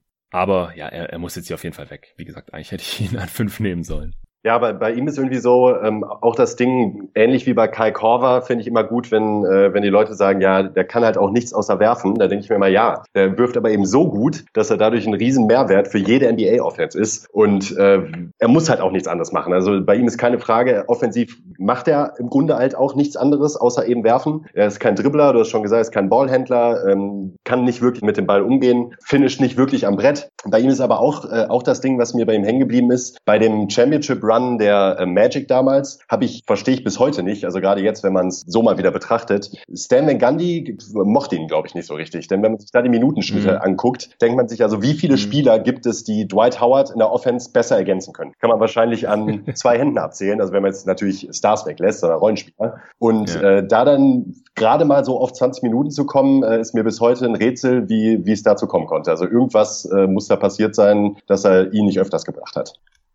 Ja, stimmt. Ja, genau. Im Prinzip ging es eigentlich erst los, als Van Gundy dann weg war aus Orlando. Wirklich. Beziehungsweise hätte halt in seiner Orlando-Zeit schon viel besser sein können, als es jetzt im Endeffekt war, weil er in Orlando ja nie wirklich dauerhaft Starter war. Ja. Ja, nee, muss weg. Wie gesagt, ich hatte ihn sogar eigentlich leicht über Rondo, weil er über die Karriere für mich mehr Wert mitbringt. Man kann ihn auch in jedes Team stecken, hilft jeder Offense und hat, wie gesagt, jetzt auch bewiesen, dass er in der Defense nicht abused werden konnte. Rondos Peak war natürlich viel höher. Rondo äh, war wichtiger Teil von einem Championship-Team, war All-NBA und All-Star und was weiß ich was alles. Und es war Reddick jetzt nie. Reddick ist einfach elitärer Rollenspieler und ist halt, wie gesagt, im Prinzip immer besser geworden. Also die Karriere ist ja, ist ja fast gespiegelt im Vergleich zu der von Rondo. Ja. Also die Jahre, in, der, in denen Rondo am besten war, war, war Reddick in seinem Karrierevergleich am schlechtesten. Und vielleicht ist es noch so ein bisschen Recency Bias, aber ich sehe halt auch nicht, wie, wie Reddick jetzt irgendwie auf einmal viel schlechter wird in den nächsten paar Saisons. Also ich glaube einfach, dass der eine Lang Langlebigkeit haben wird und dann äh, in drei Jahren von der Bank kann der immer noch ein Team als Shooter helfen. Und gerade ja, das, das war auch schon 2006 extrem wertvoll, aber gerade heutzutage ist es natürlich, ja, unverzichtbar. Und auch gerade in einem Spieler wie Zion Williamson halte ich das für, für extrem wichtig. Wie dem auch sei, ich habe ihn gerade übersehen, äh, deswegen ging Rudy Gay an 5 zu den äh, Hawks, an 6 nach Minnesota. JJ Redick, die hätten ihn sicherlich auch ganz gut gebrauchen können. Wie gesagt, der, der passt da in jedes Team. In der Realität haben die äh, Wolves den Pick aber getradet. Und zwar gegen den folgenden Pick, gegen den äh, siebten Pick. Also es war ein Dreiecks-Trade. Also der sechste Pick ging halt nach Portland und der siebte Pick ging von Boston nach Minnesota über Portland. Also an sechs ging in der Realität Brandon Roy weg, ein äh, Namen, den ich bisher noch nicht spoilern wollte. Aber äh, ich denke, wir werden auch noch über ihn sprechen müssen, denn er hatte einen der besten Peaks in dieser Class, aber halt leider nur sechs Jahre in dieser Liga. Folgerichtig äh, fällt er jetzt auch in so einer schwachen Draft offensichtlich schon. Den hatten die Wolves gepickt und aber direkt halt gegen den siebten Pick getradet. Das war Randy Foy. Portland hat diesen siebten Pick von Boston bekommen. Und zwar im Gegenzug für Sebastian Telfair, Theo Radcliffe und ein 2008er Second Round Pick. Über Telfair hatten wir auch in der letzten Folge kurz gesprochen. Der war da in Portland natürlich, natürlich schon enttäuschend gewesen. Und interessanterweise gingen Sebastian Telfair und Theo Ratliff ja dann später im Gegenzug für Kevin Garnett nach Minnesota. Aber in dieser Draft dann halt erstmal der siebte Pick im Endeffekt, der Randy Foy wurde nach Minnesota. Äh, Rafa France und Dan Dickau sind auch noch da in Portland gelandet. Naja, wir müssen uns überlegen, wen äh, Boston hier an sieben nimmt. Wie gesagt, im Endeffekt hatten sie äh, weder Randy Foy noch irgendeinen anderen Pick hier an der Stelle, aber an sieben äh, würde ich jetzt noch einen Spieler nehmen, der zwar auch nur neun Jahre in der Liga hatte, weil er erst spät in die NBA zurückgekehrt ist, aber sein Career Value würde ich hier an der Stelle doch noch am höchsten sehen, und zwar ist es PJ Tucker. Die 646 Spiele reichen für Platz neun, die 19.000 Minuten reichen äh, auch für Platz neun in dieser Class und er ist einfach der, einer der besten Rollenspieler der Liga. Er ähm, ist offensiv sehr, sehr beschränkt auf seinen Eckendreier, äh, nimmt da Jahr für Jahr die meisten Versuche aus den beiden Ecken, äh, wo er ja auch immer von äh, James Harden hauptsächlich bedient wird, beziehungsweise teilweise auch noch von äh, Chris Paul und jetzt auch Russell Westbrook, macht auch nur sieben Punkte im Schnitt über die Karriere, sechs Rebounds, ist für seine Größe auch ein ganz guter Rebounder, mittlerweile eigentlich auch nur noch auf der vier zu Hause, wurde damals gedraftet von den Toronto Raptors an 35 hat da aber nur ganz kurz gespielt und ist dann erstmal nach Europa gegangen. Deswegen hat er jetzt eben auch nur diese äh, neun Jahre in der Liga. Also damals als Rookie hat er 17 Spiele gemacht, nicht mal fünf Minuten pro Spiel, 1,8 Punkte pro Spiel. Also war quasi damals nichts als Second Rounder. Und dann ist er erst mit 27 in die Liga zurückgekommen, damals zu meinen Phoenix Suns. Ich kann mich nur erinnern, er hat das Summer League gespielt, alle fanden den toll, haben gedacht, ja komm, den kann man doch mal ausprobieren, so ein 3D-Spieler. Damals dachte man noch, ja gut, der ist nur äh, 6'5, ja, zwar sehr, sehr kräftig, aber das ist, war halt so Shooting Guard, Gardemaß damals noch. Und dann hat man gedacht, komm, den, den kann man doch hier mal reinholen für, für ein bisschen Defense. Und Dreier war damals auch noch ein bisschen athletischer unterwegs, als es mittlerweile ist. Dann war relativ schnell klar, gut, der sollte wahrscheinlich eher so die kräftigsten Wings verteidigen. Und dann hat er irgendwann einfach alles verteidigt ähm, zwischen drei und vier, was, was halt die gegnerischen Lineups da so aufgeboten haben, von LeBron über Anthony Davis, Kamala Anthony. Das war immer automatisch der Job von PJ Tucker und diesen Job hat er halt verdammt gut gemacht über Jahre. Ist dann bis 2016, 17 auch bei den Suns verblieben. Dann äh, ist irgendwann damals dem, dem Rebuild zum Opfer gefallen. Ich kann mich noch an leidenschaftliche Diskussionen erinnern, ob man so einen Musterprofi wie PJ Tucker im Team behält. Also zumindest auf dem Feld war er immer Musterprofi. Abseits kann ich mich auch an äh, Alkohol hinterm Steuer und solche Geschichten mal erinnern. Das war nicht ganz so vorbildhaft, aber man hat einfach gesagt, komm, so ein Spieler, der ist einfach ein Vorbild und der Hustler vor dem Herrn für die jungen Spieler. Den kann man auch mal durch ein Rebuild mit durchnehmen, aber dann hat man ihn doch noch getradet und zwar zu den Toronto Raptors. Ich meine gegen zwei Second Round Picks, bevor dann auch sein Vertrag ausgelaufen ist. Die Raptors hatten dann auch nicht besonders viel davon, denn er hat dann als Free Agent eben bei den Houston Rockets unterschrieben 2017, wo er bis heute noch ist auf ähm, einem Mid-Level Exception Deal, wenn mich nicht alles täuscht. Zumindest hat Nate Duncan ihn auch neulich erwähnt als einen der besten Mid-Level Exception Contracts aller Zeiten und das ist er halt, wie gesagt, er ist ein Defender, er hat eine riesige Wingspan auch, ähm, sehr, sehr kräftiger Defender, deswegen heutzutage nur noch auf der 4 zu Hause, teilweise auch als Small Ball Fünfer zum Beispiel in den ultra kleinen Lineups der Rockets schon die letzten Jahre, wo sie ohne Center gespielt haben. Jetzt haben sie ja noch Covington mit reingeholt, der diese Rolle auch mit ausfüllen kann, wo man dann wirklich nicht mehr weiß, wer jetzt da gerade welche Position eigentlich spielt. Also sehr moderner Spieler, sehr, sehr wertvoller Spieler und wie gesagt von der Karrierelänge hier jetzt, obwohl er erst 2012 wieder in die Liga zurückgekommen ist, halt auch noch so dabei, dass ich den Career Value hier an der Stelle an sieben am höchsten sehe und den hätte Boston bestimmt auch gebrauchen können und dann wohl auch behalten können für die Championship Runs der folgenden Jahre. Ja, das würde ich zu 100 Prozent so unterschreiben. PJ Tucker ist in der aktuellen Liga wahrscheinlich der prädestinierte Smallball-Vierer, den man sich so vorstellen kann. Äh, du hast eigentlich alles schon gesagt, defensiv äh, sehr, sehr, sehr, sehr gut. Ermöglicht den Rockets eigentlich alleine so zu spielen, wie sie eben spielen. Ohne Tucker wäre das ganze System ziemlich schwer aufzuziehen, glaube ich. Da tun es dann viele andere Spieler nicht, gerade eben, weil er defensiv halt so ähm, variantenreich ist und eben so viel abdeckt, was viele andere Spielertypen halt einfach nicht liefern können in seiner Situation. Und äh, deshalb auch, was die Rollenspiele angeht, ähm, absolut vertretbar hier an der Stelle. Ja, gut. Dann äh, müssen wir da, glaube ich, nicht weiter drüber sprechen. Der Podcast ist doch schon relativ lang, finde ich. Ich glaube, wir haben einfach extrem viel über die ersten paar Picks gesprochen. Deswegen äh, würde ich sagen, mit abnehmender Spielerqualität können wir das jetzt auch immer weiter abkürzen. An acht Houston Rockets, die haben damals Rudy Gay gedraftet, der ist ja jetzt schon weg. Also, wie gesagt, an fünf leider eigentlich ein Spot zu hoch weggegangen, aber der wäre jetzt so oder so hier weg. Wen nimmst du? Also die Rockets haben damals dann äh, Rudy Gay auch nach Memphis getradet, aber wir bleiben jetzt dabei. Du draftest für die Rockets. Ja, äh, da ich meiner Linie treu bleiben muss, kann ich einen Spieler nicht nehmen, den wir aber auf jeden Fall noch besprechen müssen, denke ich.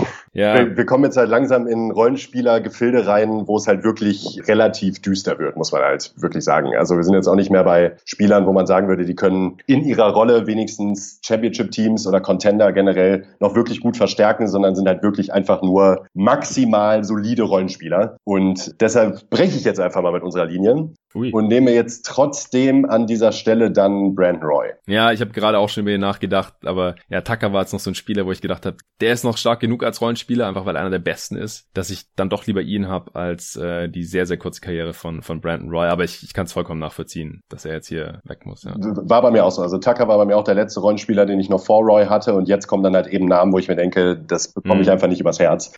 ist in der Hinsicht dann auch wirklich eine andere Situation als mit Beinem bei der letzten Draft, weil es da eben, gerade was die Tiefe angeht, wirklich sehr, sehr viele hochkarätige Rollenspieler noch gab, ja. ähm, dass man das auch, dass man da auch besser argumentieren konnte. Jetzt ist es so, also wenn man vom Ceiling ausgeht, äh, ist Roy vielleicht ein potenzieller First Pick auch in dieser Draft, wenn seine Karriere so verlaufen wäre, wie man sich das erhofft hätte. Äh, ja. Verletzungen haben bei ihm natürlich alles zunichte gemacht. Ich glaube, es waren die Knie, wenn ich mich nicht täusche, sogar beide. Mhm. Er hat halt, was sein Peak angeht, äh, war er halt ein, galt sogar in einer kurzen Zeit, glaube ich, auch zu den besten drei Shooting Guards der Liga, damals dann noch hinter Bryant und und äh, Dwayne Wade und das auch absolut zu Recht. Ja. Also was sein Ceiling angeht, äh, wirklich Superstar-Potenzial würde würde ich ihm da ähm, würde ich ihm dazu schreiben. Äh, er konnte halt offensiv eigentlich fast alles. Also ein, ein toller Werfer, ein super Drive, äh, Spielübersicht, da hat er wirklich eigentlich das Komplettpaket mitgebracht und wirklich insgesamt eine sehr traurige Geschichte. Er hat ja noch mal ein paar Highlights, dann noch mal in den Playoffs auch. Ich weiß gar nicht, ob es dann schon für Memphis war oder noch für die Blazers. Ich glaube einmal ähm, für die Blazers gegen die Mavericks, wo er nach einer Verletzung noch mal wieder kam und in dem Championship Run der Mavericks war es, glaube ich sogar, wo er mm. in der ersten Runde noch mal ein richtiges Feuerwerk abge äh, abgebrannt hat und auch für den Sieg gesorgt hat. Da hat man dann noch mal gesehen, was bei ihm so möglich gewesen wäre, wenn er sich halt eben nicht beide Knie komplett zerschossen hätte. Ja, ich kann mich auch erinnern. Ich glaube, das war seine erste Knieverletzung damals. Da waren die Blazers in der ersten Runde, mussten die gegen meine Phoenix Suns ran und die hatten dann da mittlerweile schon Grant Hill geholt, der ja auch früh in seiner Karriere schwere Verletzungen hatte. Bei ihm war es am Knöchel, der sich dann da, glaube ich, so krass entzündet hat und so. Also nicht am Knie. Aber ich kann mich erinnern, dass er damals in einem Interview dann gesagt hat, oder es wurde halt auf jeden Fall irgendwie publik, dass er zu Brandon Roy gesagt hat, hey, spiel nicht verletzt. Also ich weiß, wie es ist, wenn man so als kommender Superstar äh, gefeiert wird und, und so das nächste große Ding auf dem Flügel und dann durch Verletzungen halt alles in Bach runtergeht, mehr oder weniger. Also Grant Hill war ja noch ein sehr, sehr guter Rollenspieler dann in Phoenix erstmal jahrelang immer der beste Defender auch und äh, hat dann noch einen ganz soliden Dreier entwickelt und war Playmaker so für, für die zweite Lineup oder so, so als zweiter, dritter Playmaker auf dem Feld. Wirklich ganz gut. Und ich kann mich erinnern irgendwie, dass er damals auf jeden Fall gesagt hat, hey, Brandon Roy, mach nicht den gleichen Fehler wie ich, so mehr oder weniger. Brandon Roy hat dann aber trotzdem gespielt und im Endeffekt war er danach nie wieder derselbe. Also ich bin jetzt kein Arzt und will jetzt auch nicht alles darauf schieben, aber das hat sich bei mir irgendwie so eingebrannt, dass Grant Hill das so ein bisschen prophezeit hat damals. Und das ist im Nachhinein halt einfach einfach wirklich extrem schade. Ich versuche jetzt ja. hier gleich nochmal nebenher zu gucken, in, in welcher Saison das gewesen sein muss, damit ich das hier bestätigen kann. Also die letzte All-Star-Saison war 2009. 2010, da hat er auch schon nur noch 65 Spiele gemacht. Also muss es 2009 oder 2010 gewesen sein. Schaue ich gleich nochmal nach. Naja, auf jeden Fall Brandon Roy, obwohl er nur 326 Spiele gemacht hat, Minnesota übrigens war das, hatte ich das vorhin, glaube ich, aus Memphis gesagt, für das er noch fünf Spiele gemacht hat. Ja, Minnesota, genau. Ja. 2010, 11 war seine letzte richtige NBA-Saison, da hat er noch 47 Spiele gemacht, auch noch die Hälfte gestartet. Also da war schon nicht mehr der alte in der Age 26 Season, dann da gar nicht gespielt. Und dann 2012, 13 hat er nochmal einen Comeback-Versuch gestartet und hatte halt in fünf Spielen und 25 Minuten pro Spiel für die Wolves als Starter. Sechs Pünktchen pro Spiel aufgelegt. Also das war dann einfach auch schnell vorbei leider. Deswegen ist er halt in dieser Class, war was die Karrierelänge angeht, auch selbst in dieser Klasse sehr weit unten. Ja. Ja, also das war in den Playoffs 2010 gegen, wie gesagt, meine Phoenix Suns. Deswegen habe ich das auch sehr nah verfolgt damals. Das war ja auch der letzte große Playoff-Run mit Steve Nash, als man bis in die Conf Western Conference Finals damals gekommen ist und denkbar knapp an den spät späteren Champs, den LA Lakers, um Kobe Bryant gescheitert ist. Und in der ersten Runde musste man halt gegen die Portland Trailblazers ran und Brandon Roy hat die ersten drei Spiele verpasst und ist dann eben für Spiel 4 zurückgekommen und damals hatte sich halt Grant Hill dann entsprechend geäußert und gesagt, der Junge, pass mal auf, dass du hier dir nicht wegen ein paar Playoff-Spielen die restliche Karriere versaust. Äh, ist natürlich dann vielleicht auch mit Vorsicht genossen worden von einem gegnerischen Spieler, den Grant Hill, zumindest wenn er fit gewesen wäre, wahrscheinlich auch nicht unbedingt so gerne verteidigen wollte. Aber die Blazers hatten halt auch das erste Spiel gewonnen in Phoenix direkt und dann die folgenden zwei verloren mit 29 und 19, also sehr deutlich. Und dann haben sie tatsächlich auch das erste Spiel mit Brandon Roy, da hat er 27 Minuten gespielt und 10 Punkte gemacht, immerhin. 4 von 10 aus dem Feld, wieder mit 9 gewonnen und war dann äh, beim Stand von 2-2 hat Phoenix dann die letzten beiden Spiele closen können und da äh, hat Roy dann halt auch nicht mehr so viel machen können. Einmal fünf Punkte in 19 Minuten und dann nochmal 14 in 37 Minuten, aber nur vier von 16 aus dem Feld, eins von acht von Downtown. Und das ist, glaube ich, auch so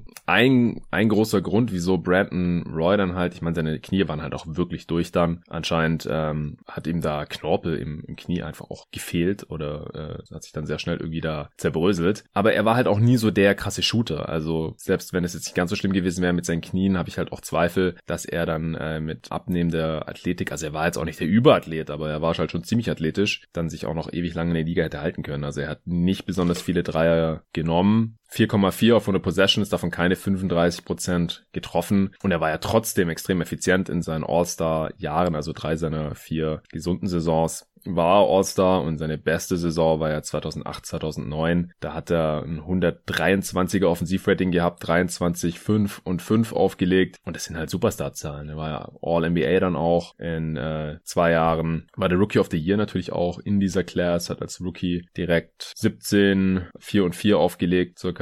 Also Roy hat einen fulminanten Start hingelegt. Ich bin mir ziemlich sicher, dass wenn seine Knie in Ordnung gewesen wären, er der Superstar dieser Class gewesen wäre, dann würde diese Class von 2006 auch nochmal ganz anders aussehen, so im historischen Vergleich. Aber wie gesagt, insgesamt hat er auch im, im Vergleich in dieser Class die ja wie gesagt nicht besonders toll ist, gibt es 20 Spieler, die mehr Spiele gemacht haben und 10 Spieler, die mehr Minuten gespielt haben. Immerhin hat die elf meisten Minuten und deswegen kann man ihn hier jetzt schon mal nehmen an 8. Ja, Roy ist wahrscheinlich auch Bestandteil eines der größten What-Ifs der Liga-Geschichte, könnte man wahrscheinlich sogar fast sagen. Wenn er und Oden dauerhaft fit gewesen wären, Gott, das ja. Ceiling erreicht hätten, dann wäre das ein verdammt starker. Auf jeden Fall, genau. Und, und wie gesagt, Lamarcus Aldridge, der Spieler, den wir hier jetzt schon als besten Spieler dieser Class gekürt haben, ja. der ist ja trotzdem auch noch bei den Blazers. Batum war noch da und das war halt schon eine Top 4, die erstens extrem gut zusammengepasst hat, auch wenn Oden konnte nicht werfen, Aldridge war nie so der Shooter und Roy auch nicht so ganz. Da hätte man dann halt als, als fünften Spieler dann noch einen richtig guten Shooter wahrscheinlich gebraucht. Batum ist auch eher so, so ein bisschen shaky, damit man da das Spacing ja gehabt hätte, aber ansonsten, also das, wenn die alle fit gewesen wären und annähernd ihr angedeutetes Potenzial umgesetzt hätten, also gerade bei Roy und, und auch bei Oden, dann wären die einfach ein Contender gewesen auf Jahre hin und das dachte man ja auch die ersten Jahre ab 2007 dann, äh, spätestens ab, ab äh, dem Zeitpunkt, wo Oden dann da war, ging man ja eigentlich auch erstmal davon aus, bis man dann halt gemerkt hat, oh, Oden ist irgendwie kaputt und dann Roy auch noch und dann hat sich dieser Traum relativ schnell ausgeträumt, sodass die Blazers dann nur in Anführungsstrichen, ja, Playoff-Team waren, äh, First Round Material anstatt Contender. Ja, Roy in Houston ist vielleicht noch eine interessante Frage, ganz kurz.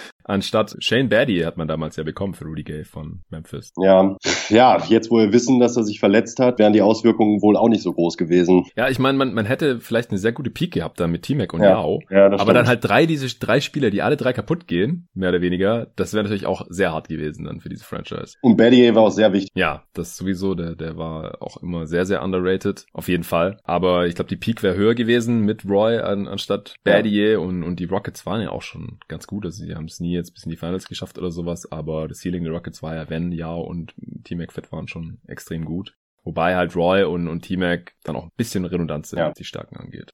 Gut, wollen wir uns jetzt nicht mehr länger dran aufhalten. An neuen Golden State Warriors, die haben damals Patrick O'Brien gedraftet, einen der großen Center Busts in dieser Draft. Er ist nicht der einzige, aber an, an neun damals. Also er hat 90 Minuten, äh, 90 Spiele gemacht, 500 Minuten in dieser Liga, zwei Punkte und 1,4 Rebounds im Schnitt. Also das äh, war nix und da äh, kann man jetzt es wirklich nur besser machen. Und jetzt nehme ich noch einen Spieler, der für mich noch in einer Tier über allen anderen Verbleibenden ist und das ist Tabu Sefolosha. Das ist der letzte Spieler, der eine nennenswert, wirklich nennenswert lange Karriere hatte in dieser Liga. Wie gesagt, es gibt sieben Spieler, die 14 Jahre in der Liga gespielt haben und die haben jetzt alle schon gedraftet. Eben äh, Aldridge, Lowry, Millsap, Rondo, Gay, Reddick und eben Sefolosha. Ja, er war nur ein Rollenspieler und er ist auch von den Spielern ziemlich deutlich der schlechteste oder ja, vielleicht so in einem Tier mit Tucker, aber dann halt schon schlechter, gerade auch weil die letzten Jahre er jetzt einfach nicht mehr relevant war und vom Career Value würde ich jetzt halt auch Roy hätte ich jetzt wahrscheinlich auch noch vor ihm genommen. Also das, das wäre so meine nächste große Überlegung gewesen. Habe ich lieber einen Rollenspieler über 14 Jahre oder halt einen Brandon Roy über vier Jahre im Endeffekt. Ja. Sefolosha war halt auch Teil von äh, Contendern jahrelang in OKC. Also damals wurde er von äh, Chicago gedraftet, der Schweizer, ja, 13 von Philly, aber er ist dann, wurde dann nach Chicago getradet, hat nie für Philly gespielt.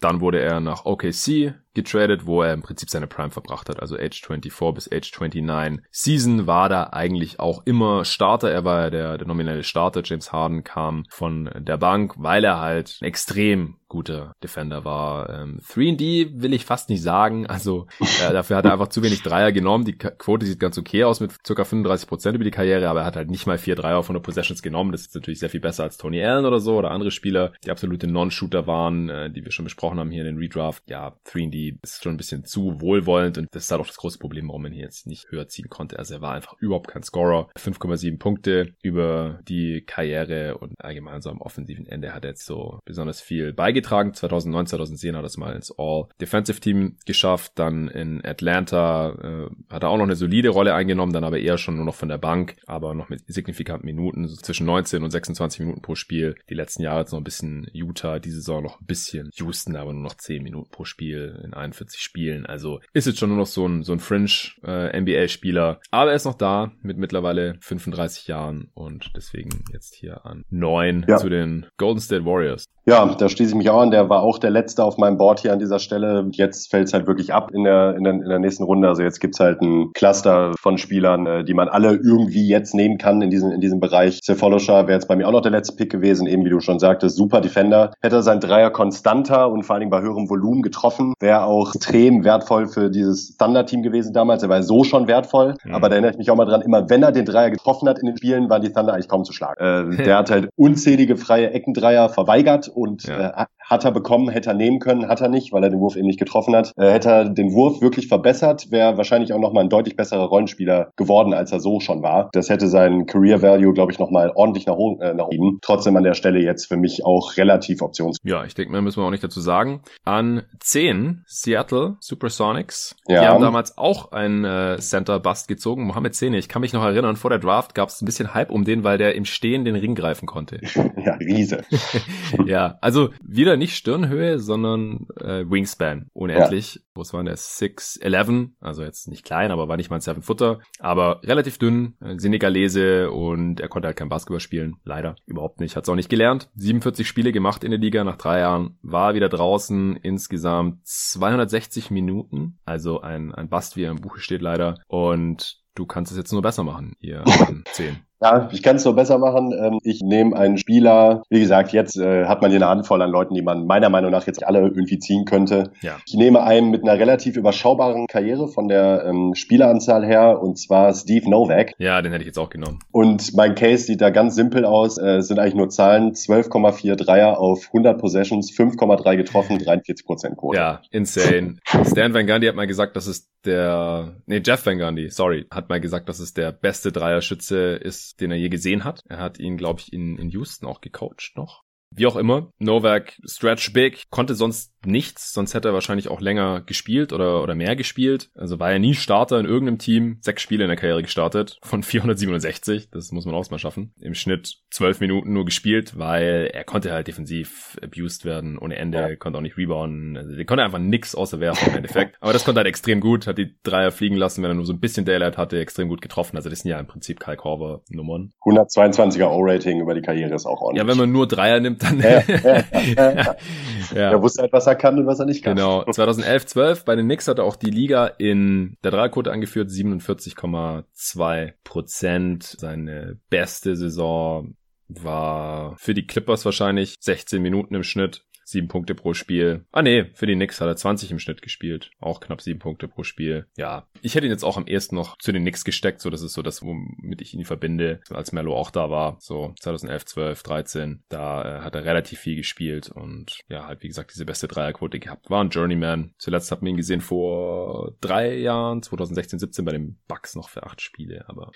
Elf Saisons sind aber immerhin jetzt noch nach diesen 14 ja. dann die acht meisten. Ja? Also es, es fällt wirklich sehr schnell ab jetzt. Und wir sind erst bei Pick 10. Ja? Also wir müssen noch picken, bis wir die Lottery voll haben.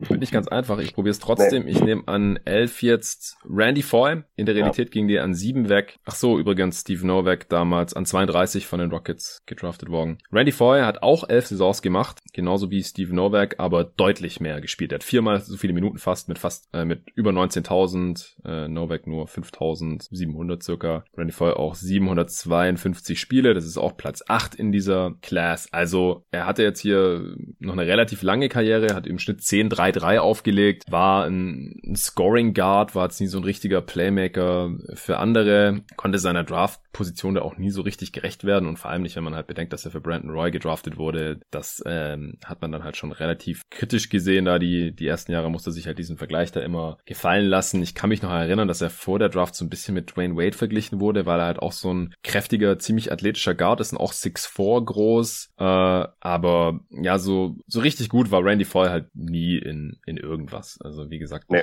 am ehesten als Scorer, aber 105er Offensivrating ist halt auch nicht so berühmt. Seine letzte Saison war dann 2016, 17, vor drei Jahren bei den Nets. Da hat er noch 70 Spiele gemacht, 40 davon sogar gestartet, aber 95er Offensivrating, also mit abnehmender Athletik ging das dann auch alles relativ schnell den Bach runter. Als guter Defender sind mir jetzt auch nicht in Erinnerung. Ähm, Shooter war ganz okay. 8 3 auf 100 Possessions sehe ich gerade, also das so ein High Volume war, aber er hat halt auch schon gerne geworfen und fast 37 Prozent, also überdurchschnittlicher Schütze auf jeden Fall, aber wie gesagt, alles andere dann doch nicht so gut, dass er eine effiziente Option war. Am besten halt noch so irgendwie als Sixth Man wahrscheinlich eigentlich aufgehoben hat, aber über die Hälfte seiner Karriere gestartet. Ja. Ja. Ich direkt weiter. ja, gerne. das sind jetzt halt Spieler, also. ja. Ach, den elften Pick hatten die Orlando Magic übrigens, die haben da in der Realität äh, JJ Reddick gezogen, in dem Sinne ein Stil eigentlich und voll ein Downgrade. Gut, dann nehme ich jetzt, äh, muss mich entscheiden zu Fans, ich nehme CJ Watts. Ja, der erste undrafted Player. Ja. ja, auch der okay bis solide über die Karriere, hat den Dreier nicht so wirklich genommen, hätte vielleicht ein bisschen mehr tun sollen. Quote ist eigentlich gar nicht schlecht über die Karriere hinweg. Konnte irgendwie als Ballhändler und Backup Point Guard auch so ein bisschen seine Rolle schon ausfüllen. War jetzt nicht schlecht über die Karriere, aber halt eben auch, also wir sind jetzt halt wirklich in Gefilden hier, ähm, ist kein Spieler, den man wirklich irgendwie auf dem Radar haben müsste. Ja, stimmt. 600 Spiele hat er gemacht. Immerhin, ja. Das ist durchaus solide, genau. War ein sehr alter Rookie schon mit äh, 23, kam auch erst 2007 dann in die Liga, also wurde nicht gedraftet 2006 und ähm, hat dann ein Jahr lang noch irgendwo international gespielt. Ich kann jetzt aber nicht mehr genau sagen, wo. Ja, und zählt aber natürlich trotzdem in äh, diese Class noch mit rein, hat sieben Punkte und zweieinhalb Assists über die Karriere aufgelegt. Ja, 37% Dreier, ist gerade schon gesagt. Ganz okay und ja, als, als Defender habe ich den in seiner Prime auch noch ganz ordentlich in Erinnerung an 12 ja. zu den äh, New Orleans slash Oklahoma City Hornets damals. Die haben die Saison ja in Oklahoma City gespielt damals, wegen des Hurricanes. An 13 Philly, die haben wie gesagt Cephalosha eigentlich gedraftet, den dann aber zu den Bulls getradet. Wenn es interessiert, kann ich auch gleich noch sagen, gegen was. Ah, für den 16. Pick, der war damals Rodney Carney und ein 2007er Second Round, also für die folgende Draft und Cash. Also im Prinzip haben die Bulls hochgedradet, drei Spots und haben dafür noch einen Second Round an Cash draufgelegt. Wir äh, draften jetzt trotzdem für die äh, Sixers, beziehungsweise ist eigentlich nicht so relevant. Lusha ist ja auch schon vom Board. Und ich nehme Andrea Bagnani, den First Pick. Ja. Kann man jetzt langsam mal machen. Ja. Bagnani als Erster Pick natürlich sehr enttäuschend. Zehn Jahre in der Liga. Wie gesagt, viel mehr gibt's jetzt nicht mehr anzubieten mittlerweile. Hat äh, aber immerhin fast 16.000 Punkte gemacht. Im Schnitt 14,3, was ja jetzt relativ hoher Wert ist noch hier in dieser Class, ist das Platz 5. Wie gesagt, Karriere war halt leider eigentlich nicht so lang. Ähm, hatte defensiv nie so wirklich eine Position, wurde als Vierer gedraftet, dafür war viel zu langsam. Äh, als Fünfer war er einfach defensiv als Rim Protector nicht zu gebrauchen. Ich kann mich erinnern, dass es mal sogar ein bisschen All-Star-Buzz um ihn gab in einer Saison. Damals habe ich The Basketball Jones gehört, hatte ich ja schon mal im Pod erwähnt, das war so einer der ersten Daily NBA Pods, die es überhaupt gab, die, die Kanadier, die ja eine Zeit lang dann auch als The Starters ihre TV-Show hatten. Mittlerweile sind sie bei The Athletic als äh, No Dunks Podcast. Die Jungs sind alle aus Toronto und, und haben dann halt immer so irgendwie so einen Softspot gehabt für Banyani und haben halt in dieser einen Saison, wo er 21 Punkte pro Spiel gemacht hat, 2011, 12 müsste das gewesen sein, eine Saison, wo er über 20 im Schnitt gemacht hat. Also scoren konnte Banyani halt schon ein bisschen, war jetzt nie so der effiziente effizienteste. Also sein bestes Offensivrating war 108 über die Karriere, 103. Wie gesagt, er hatte halt so diesen Dirk Nowitzki, diesen unvermeidbaren Dirk Nowitzki-Vergleich als großer weißer Europäer, der, der ein bisschen werfen konnte. Über die Karriere auch 35,4 Prozent, aber ist dem halt natürlich nicht so ganz geworden. Nicht so ganz gerecht geworden. 6-3 auf 100 Possessions ist für ein Big ganz solide. Irgendwann äh, wurde er dann zu den Knicks getradet. Keiner hat so ganz genau verstanden, was die Knicks in ihm gesehen haben. Er hat nämlich in der Saison zuvor bei den Raptors ein Offensivrating von 94 gehabt. Und die äh, Knicks haben damals noch ein ziemlich gutes Paket für ihn abgegeben. Das kann ich mich noch erinnern. Ich weiß nicht mehr genau, was es war, aber es war auf jeden Fall irgendein First-Round-Pick noch mit drin. Und der hat bei den Knicks dann eigentlich auch nicht mehr besonders viel gerissen. Age 30 war die letzte Saison dann noch bei den Brooklyn Nets von der Bank noch für 46 Spiele, wo er nicht mehr gut war. Und dann, äh, ja, war die Karriere halt schon vor vier Jahren eigentlich vorbei. Und das hat als ehemaliger First Pick. Aber wie gesagt, es gibt jetzt nicht mehr wirklich viel Besseres an dieser Stelle. Und deswegen. War da Isaiah Thomas noch am Werk? Ich meine ja. Äh, ich kann es auch gerne mal nebenher noch. Was hältst du denn von Mariani nochmal? Ganz kurz vielleicht von dir. Ja, würde mich auch anschließen. Also durchaus talentiert eigentlich als Offensivspieler. Feines Händchen, aber defensiv halt im Grunde echt nicht zu gebrauchen Sachen, weder als Rim Protector und aufgrund seiner, ja, war halt tatsächlich wirklich lahm als Spieler, auch äh, in der Pick and Roll Defense oder als Vierer auch eigentlich nicht spielbar als als Verteidiger. Offensiv, ja, hat, hat halt auch nicht so wirklich effizienten Würfe genommen. Da wird man sich heute wahrscheinlich wünschen, dass er sich dann tatsächlich auf den Dreier konzentriert, dann vielleicht die Quote auch noch ein bisschen hochschrauben kann. Aber sonst äh, als First Pick muss man dann leider schon sagen, was. Ja, ich habe das Trade-Paket jetzt auch gefunden. Das war, wie gesagt, 2013, also als man schon sehr genau wusste, was Banyani ist und vor allem was er auch nicht ist. 2013 war also ja Thomas aber nicht mehr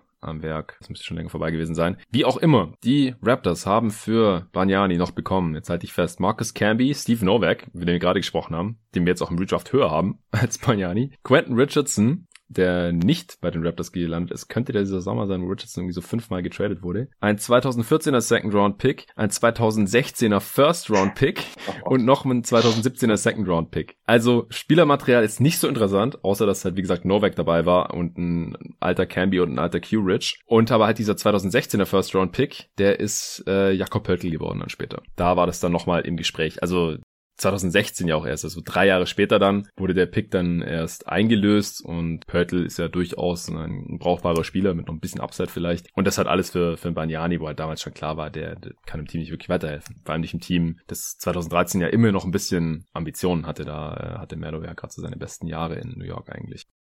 Dann äh, bist du wieder dran, ne? Ja, dann nehme ich jetzt äh, Ronnie Brewer. Ja, ja. Sehr guter Verteidiger, sehr athletisch über seine Karriere hinweg. Ähm, offensiv sehr, sehr, sehr limitiert leider. Also da hat er nie wirklich was abrufen können. Aber eben als Verteidiger so wertvoll, dass man den an der Stelle jetzt, glaube ich, dann nehmen kann. Jetzt gibt's halt, wie gesagt, eben schon angeschnitten, ein großes Cluster an Spielern, die alle irgendwie jetzt okay werden, denke ich. Ja, genau. Also er ist bei mir auch in diesem Cluster mit drin, mit acht Saisons, hat auch eine ziemlich kurze Karriere eigentlich. Ähm, und sein großes Problem halt auch der nicht vorhandene Dreier. Ja. 25 Prozent über die Karriere bei Tony Allen Volumen 1,6 auf 100 Possessions. Also er war irgendwie so ein bisschen so ein Tony Allen Light, aber halt sehr light. Also hatte nie irgendwas mit All Defensive Team zu tun oder so. Aber die Defense war gut genug, dass er ja in, in soliden Teams immer noch Starter war. Also in Utah da am Anfang seiner Karriere, ab der zweiten Saison alle Spiele gestartet immer. Das waren diese Darren Williams, Carlos Boozer, Mehmet Okur Teams, Andrei Kirilenko noch. Und dann äh, später ja auch äh, Chicago,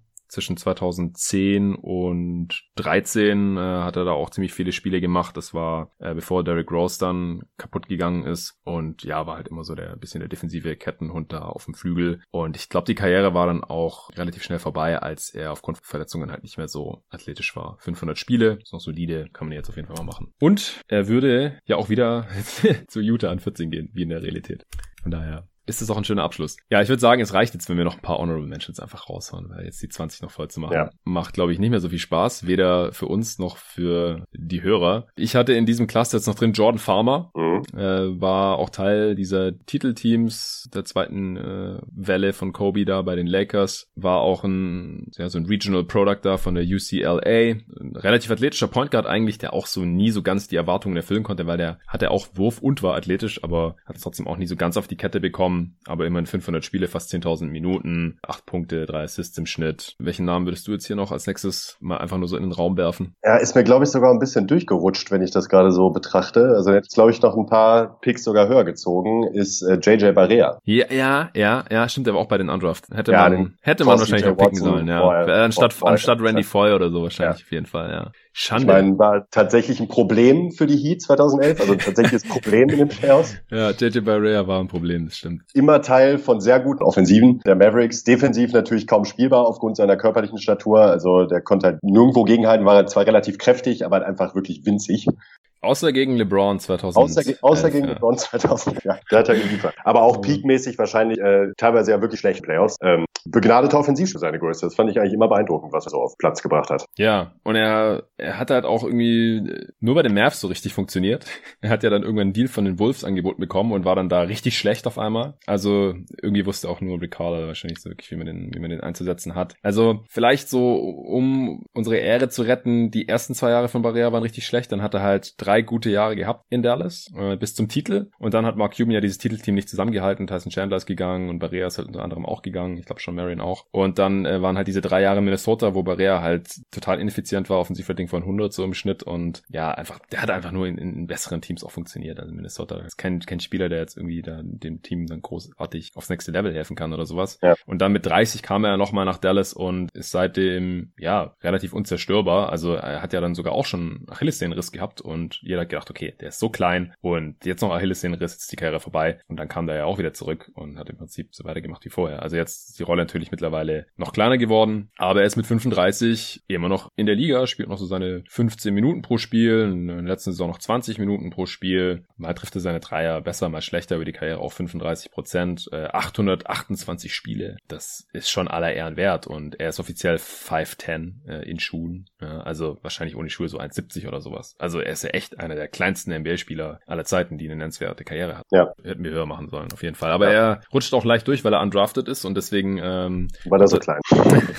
Genau, weil er so klein ist, rutscht auch leicht durch. Und die undrafted Spieler, da, da muss man immer noch mal ähm, separiert dann recherchieren, weil die halt in den äh, Listen dann oft nicht auftauchen. Wenn man halt die Spieler von der Draft 2006 vergleichen möchte oder sowas, dann sind halt immer nur die Spieler, die gedraftet wurden. Und Barrier ist definitiv besser als, naja, zwischen 12 und 15 dieser Spieler, die gedraftet wurden. Ja, Tyrus Thomas würde ich mal noch kurz erwähnt haben ja. wollen. Wie gesagt, der wurde gegen Lamarcus Aldridge getradet, der ja hier äh, der beste Spieler in der, unserer Rückschau ist auf jeden Fall. Der hat nur acht Jahre in der Liga sich halten können. Acht und fünf aufgelegt über 400 Spiele, nicht mal 8000 Minuten. Absoluter Athletik-Freak, hatte jegliches Potenzial, vor allem am defensiven Ende als entweder athletischer Smallball Fünfer oder auf der Vier, aber in der Offense hat er halt auch nicht wirklich gewusst, was er machen soll. Ich kann mich noch erinnern, damals haben sich die Bulls-Fans in dem NBA-Forum, wo ich viel diskutiert habe, bevor Social Media aufgekommen ist, unglaublich darüber aufgeregt, dass er Vergleich mit Stromal Swift gezogen hat.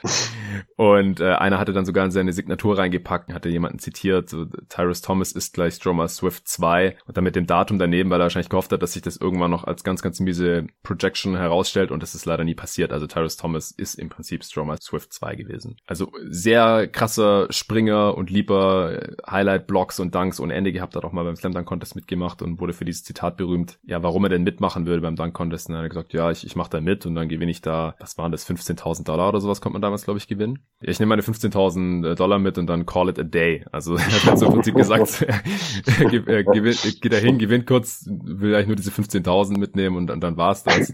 Kam auch ein bisschen komisch rüber, natürlich hat er auch nicht gewonnen. Und ich musste irgendwie an Stromer Swift denken. Und nee, genau, ich habe mir von Tyrus Thomas irgendwelche, irgendwelche Highlights reingezogen jetzt die Tage. Und dann wurde mir auch Stromer Swift vorgeschlagen bei YouTube. Und dann habe ich mir von dem die Top 20 Dunks seiner Karriere reingezogen. Und Platz 1 war tatsächlich ein Dunk. Wenn du mich gefragt hättest, was mein Lieblingsdunk von Stromer Swift ist, dann hätte ich dir auch den genannt. An die anderen konnte ich mich teilweise nicht mehr so gut erinnern. Aber der, der ist mir einfach im, im Gedächtnis geblieben. Und zwar, äh, Stromer Swift ist in der Midrange so einer Freiwurflinie ungefähr, faked Midrange-Jumper. Und wer fällt natürlich gnadenlos drauf rein? Tyrus Thomas springt so an ihm vorbei. Und Stromer Swift macht ein Dribbling und slammt ihn einfach so, so mit beiden Armen Tomahawk-mäßig einfach total krank rein und Tyrus Thomas, weil er halt auch so ein krasser Athlet war, kommt aber auch noch von hinten ins Bild reingeflogen und kommt auch so aufs Poster mit rein. Also den Dank kann ich einfach nur empfehlen. Guckt den euch an, Stromer Swift über Tyrus Thomas und ich fand's einfach krasser Danke. Krasser Danke auch und ich fand's wunderschön, dass einfach im Prinzip er da über seinen Nachfolger Tyrus Thomas drüber gestopft hat. Zwei tragische Athleten der NBA-Geschichte. Den wollte ich hier noch erwähnt haben. Jetzt vielleicht jeder noch einen Namen oder sowas und dann können wir es hier auch dabei belassen. Ja, äh, bei mir wird's jetzt echt dünn, muss ich ehrlich sagen. Also vielleicht würde ich jetzt sogar Ronaldo Beltman nehmen.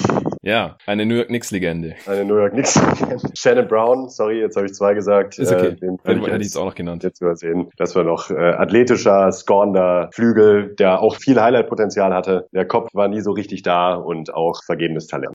Championship mitgenommen bei den Lakers. Ich durfte ihn nochmal bei den Suns genießen. Ja, Kopf ist nicht hinterhergekommen. Slam Dunk Contest Material, wobei er dann auch enttäuscht hat, nicht gewonnen hat. Natürlich als Lakers-Spieler auch ein bisschen überhyped von den Fans. Äh, ich dachte, du nennst noch Booby Gibson. Ja, ja, stimmt. Ja, wäre noch ein Kandidat. Ja, an 42 damals von den Cavs gedraftet und weil das Cavs-Roster echt dünn war, hat er eine sehr große Rolle gehabt dann da in diesen LeBron James-Teams und vor allem dann halt gleich in der Rookie-Saison 2006-7 bei diesem Finals-Team äh, der Cavs. Aber der konnte sich auch nicht lange in der Liga halten. Auch keine 400 100 Spiele. Ja, beste Saison war seine zweite Saison in der NBA. Da hat er 10 Punkte pro Spiel aufgemacht, äh, aufgelegt und hat auch nur für die Cavs gespielt. Bis 2012, 13 dann und sobald LeBron weg war, ging bei ihm eigentlich auch nichts mehr. Und dann war er mit 26 auch wieder raus aus der Liga. Aber ja, als 42. Pick dieser Draft hier noch in die Honorable Mentions oder quasi Top 20 reinzukommen, das äh, mit so einer kurzen Karriere, das sagt natürlich auch einiges aus. Shannon Brown wurde damals an 25 gepickt von den Cavs, interessanterweise, konnte sich aber auch nicht durchsetzen. Ja, Sergio Rodriguez, Spanish Chocolate. Ja, stimmt. Ja, der, der hatte leider nur fünf Saisons in der NBA gespielt. Ja, Am Anfang ja. auch interessanterweise für die Blazers, ja, äh, mit, mit Roy und äh, Aldridge und so.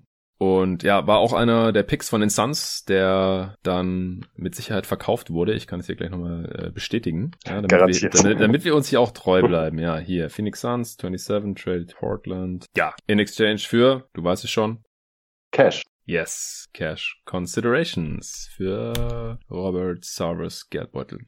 Ja, der hat aber vor ein paar Jahren noch mal in, in uh, Philly eine ganz solide Saison. Ich war auch mal in Madrid 2011 äh, und bin da rumgelaufen und dann ist mir tatsächlich einer mit einem äh, New York Knicks Sergio Rodriguez Jersey über den Weg gelaufen. Habe ich sogar ein Bild von gemacht. Ja, das ist schon cool.